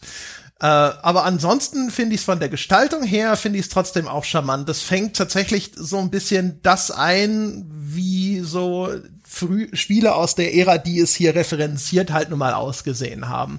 Da habe ich mich schon wohlgefühlt. Ist technisch fortschrittlicher als das, was auf so einem NES wahrscheinlich machbar gewesen wäre, aber ist nah genug dran, dass man das Gefühl hat, dass es irgendwie glaubwürdig nostalgisch ist in seiner Anmutung. Das schon, ja, also das hat mir, das fand ich gut. Es war schön. Ästhetisch fand ich das zufriedenstellend. Ich würde ihm jetzt aber nicht irgendwie auf die Schulter klopfen, weil es so fantastisch äh, äh, fantasievolle Designs hat. Es hat schon nette Ideen. Kommt, es gibt ja dieses eine, die das Battlefield, das man spa äh, spawnen kann. Also neben den Loop platzieren, das sorgt dafür, dass da Schatzkisten spawnen einmal am Tag. Aber auch alle Gegner also alle Kämpfe, die man hat, wenn man einen Gegner erschlägt. Im Einflussbereich des Battlefield kann es sein, dass ein Geist übrig bleibt. Und so zehn Prozent ist die Chance, glaube ich. Und wenn man den Geist erschlägt, ist auch noch zehn Prozent Chance, dass du dann einen, einen Geist von den Geist bekämpfst. Und das ist einfach so sympathisch. Ja, aber ich dachte, wir reden über die Ästhetik und nicht über diese Ideen. Der Geist und der Geist von dem Geist sehen überhaupt nicht nennenswert aus. Also bei äh, der 8-Bit-Ästhetik. Die Idee ist cool. Wo ich dann auch erstmal da gesessen habe, what the fuck bist du? Oha, Geist von dem Geist. Du Arschloch. Oder auch das Skelett, das man äh, teilweise in verschiedene Kaputtheitsstufen zusammenschlagen kann und es weigert sich immer noch, ähm, das auch so chancenbedingt ähm, kaputt zu gehen und dann kämpfst du halt gegen ein halbes Skelett und so. Ich finde das zumindest liegt vielleicht auch daran, dass ich zur 8-Bit-Ära keine Rollenspiele gespielt habe. Also alles so diese äh, Final Fantasy Klassiker und so, die fehlen mir komplett. Ich habe mich an dieser Ästhetik halt auch noch überhaupt nicht satt gesehen. Für mich ist das alles re relativ frisch.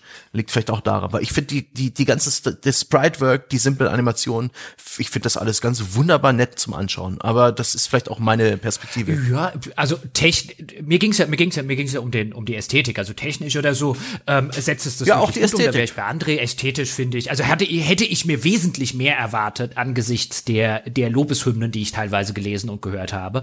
Ähm, ist jetzt nicht schlecht, aber ich finde es halt auch an an wenigen Stellen in irgendeiner Form originell und ich wäre jetzt nicht rausgegangen mit einem, oh, das das, äh, weißt du, hat so einen ganz tollen 8-Bit-Charme.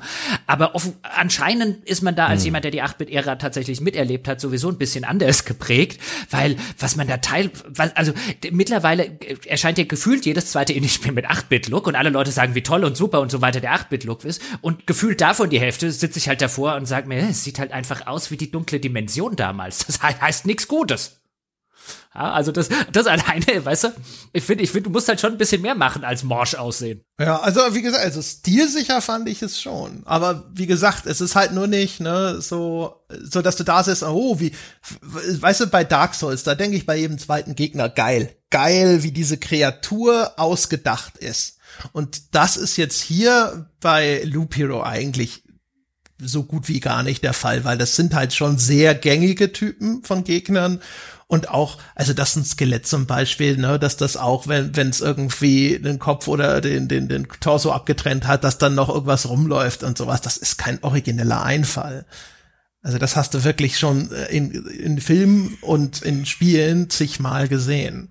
Aber ich, ich finde, es ist ein schöner, heimeliger Look, den das Spiel da gemacht hat. Also, es gibt andere, die in den gleichen Gefilden unterwegs sind, die das viel weniger treffen oder die halt vielleicht auch einfach zu nah dran sind, weil äh, 8-Bit-Spiele, die auch wirklich aus der Zeit stammen, da ist ja dann häufig dann noch mal aufgrund technischer Limitierungen sind die ja dann doch noch manchmal ganz anders. Auf jeden Fall wenn wir so ein bisschen zum Abschluss äh, kommen wollen, würde ich sagen, ich wäre total gespannt und würde es sofort spielen, wenn es jemals ein Loop Hero 2 gäbe, weil ich glaube, das ist für mich die Sorte Spiel, die mit einem zweiten Teil an den Punkt kommen könnte, wo ich sagen würde, ja, damit äh, äh, können wir was anfangen, auch mit den Learnings vom ersten Teil und das jetzt nicht das erfahrenste Entwicklungsstudio und so weiter.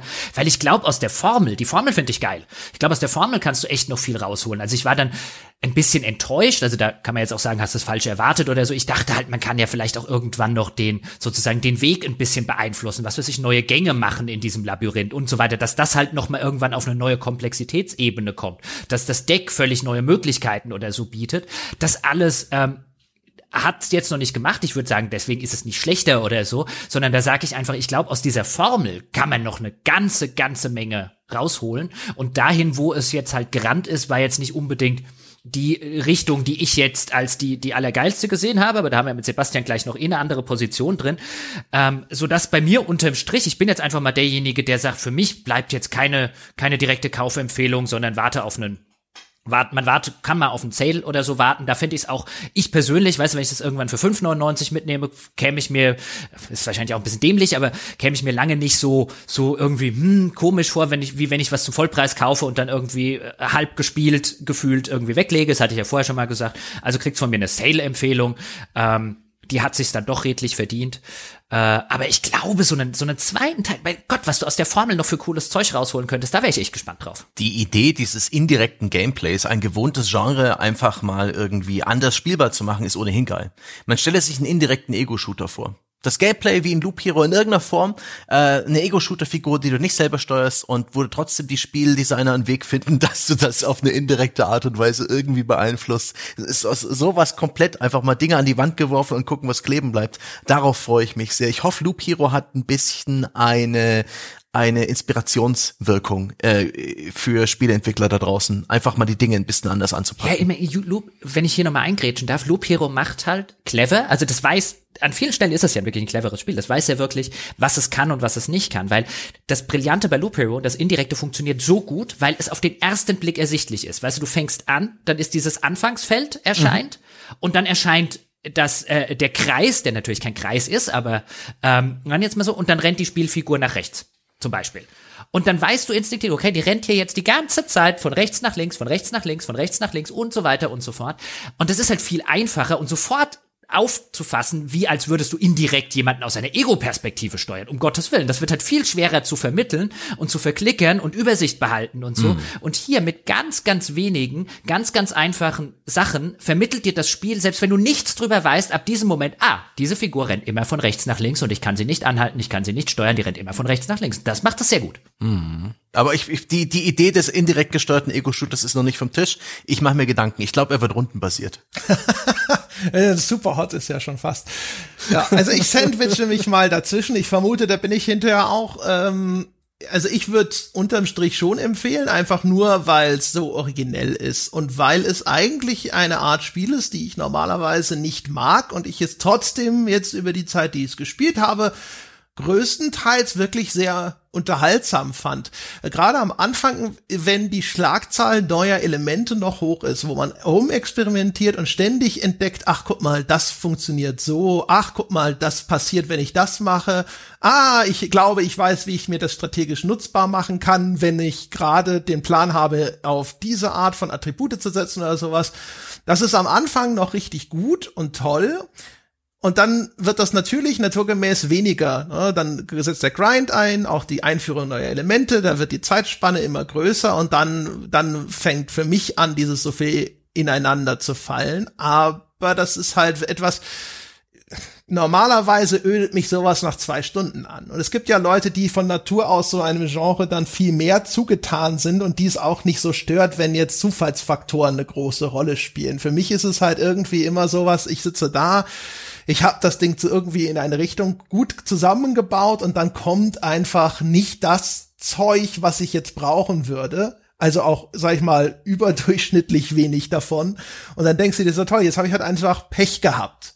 Und deswegen ist das jetzt für einen Arsch. Und das, ich, da gab's nichts, was ich machen konnte. Es gab keine Möglichkeit, das großartig hervorherzusehen. Und das ist dann halt irgendwie blöde.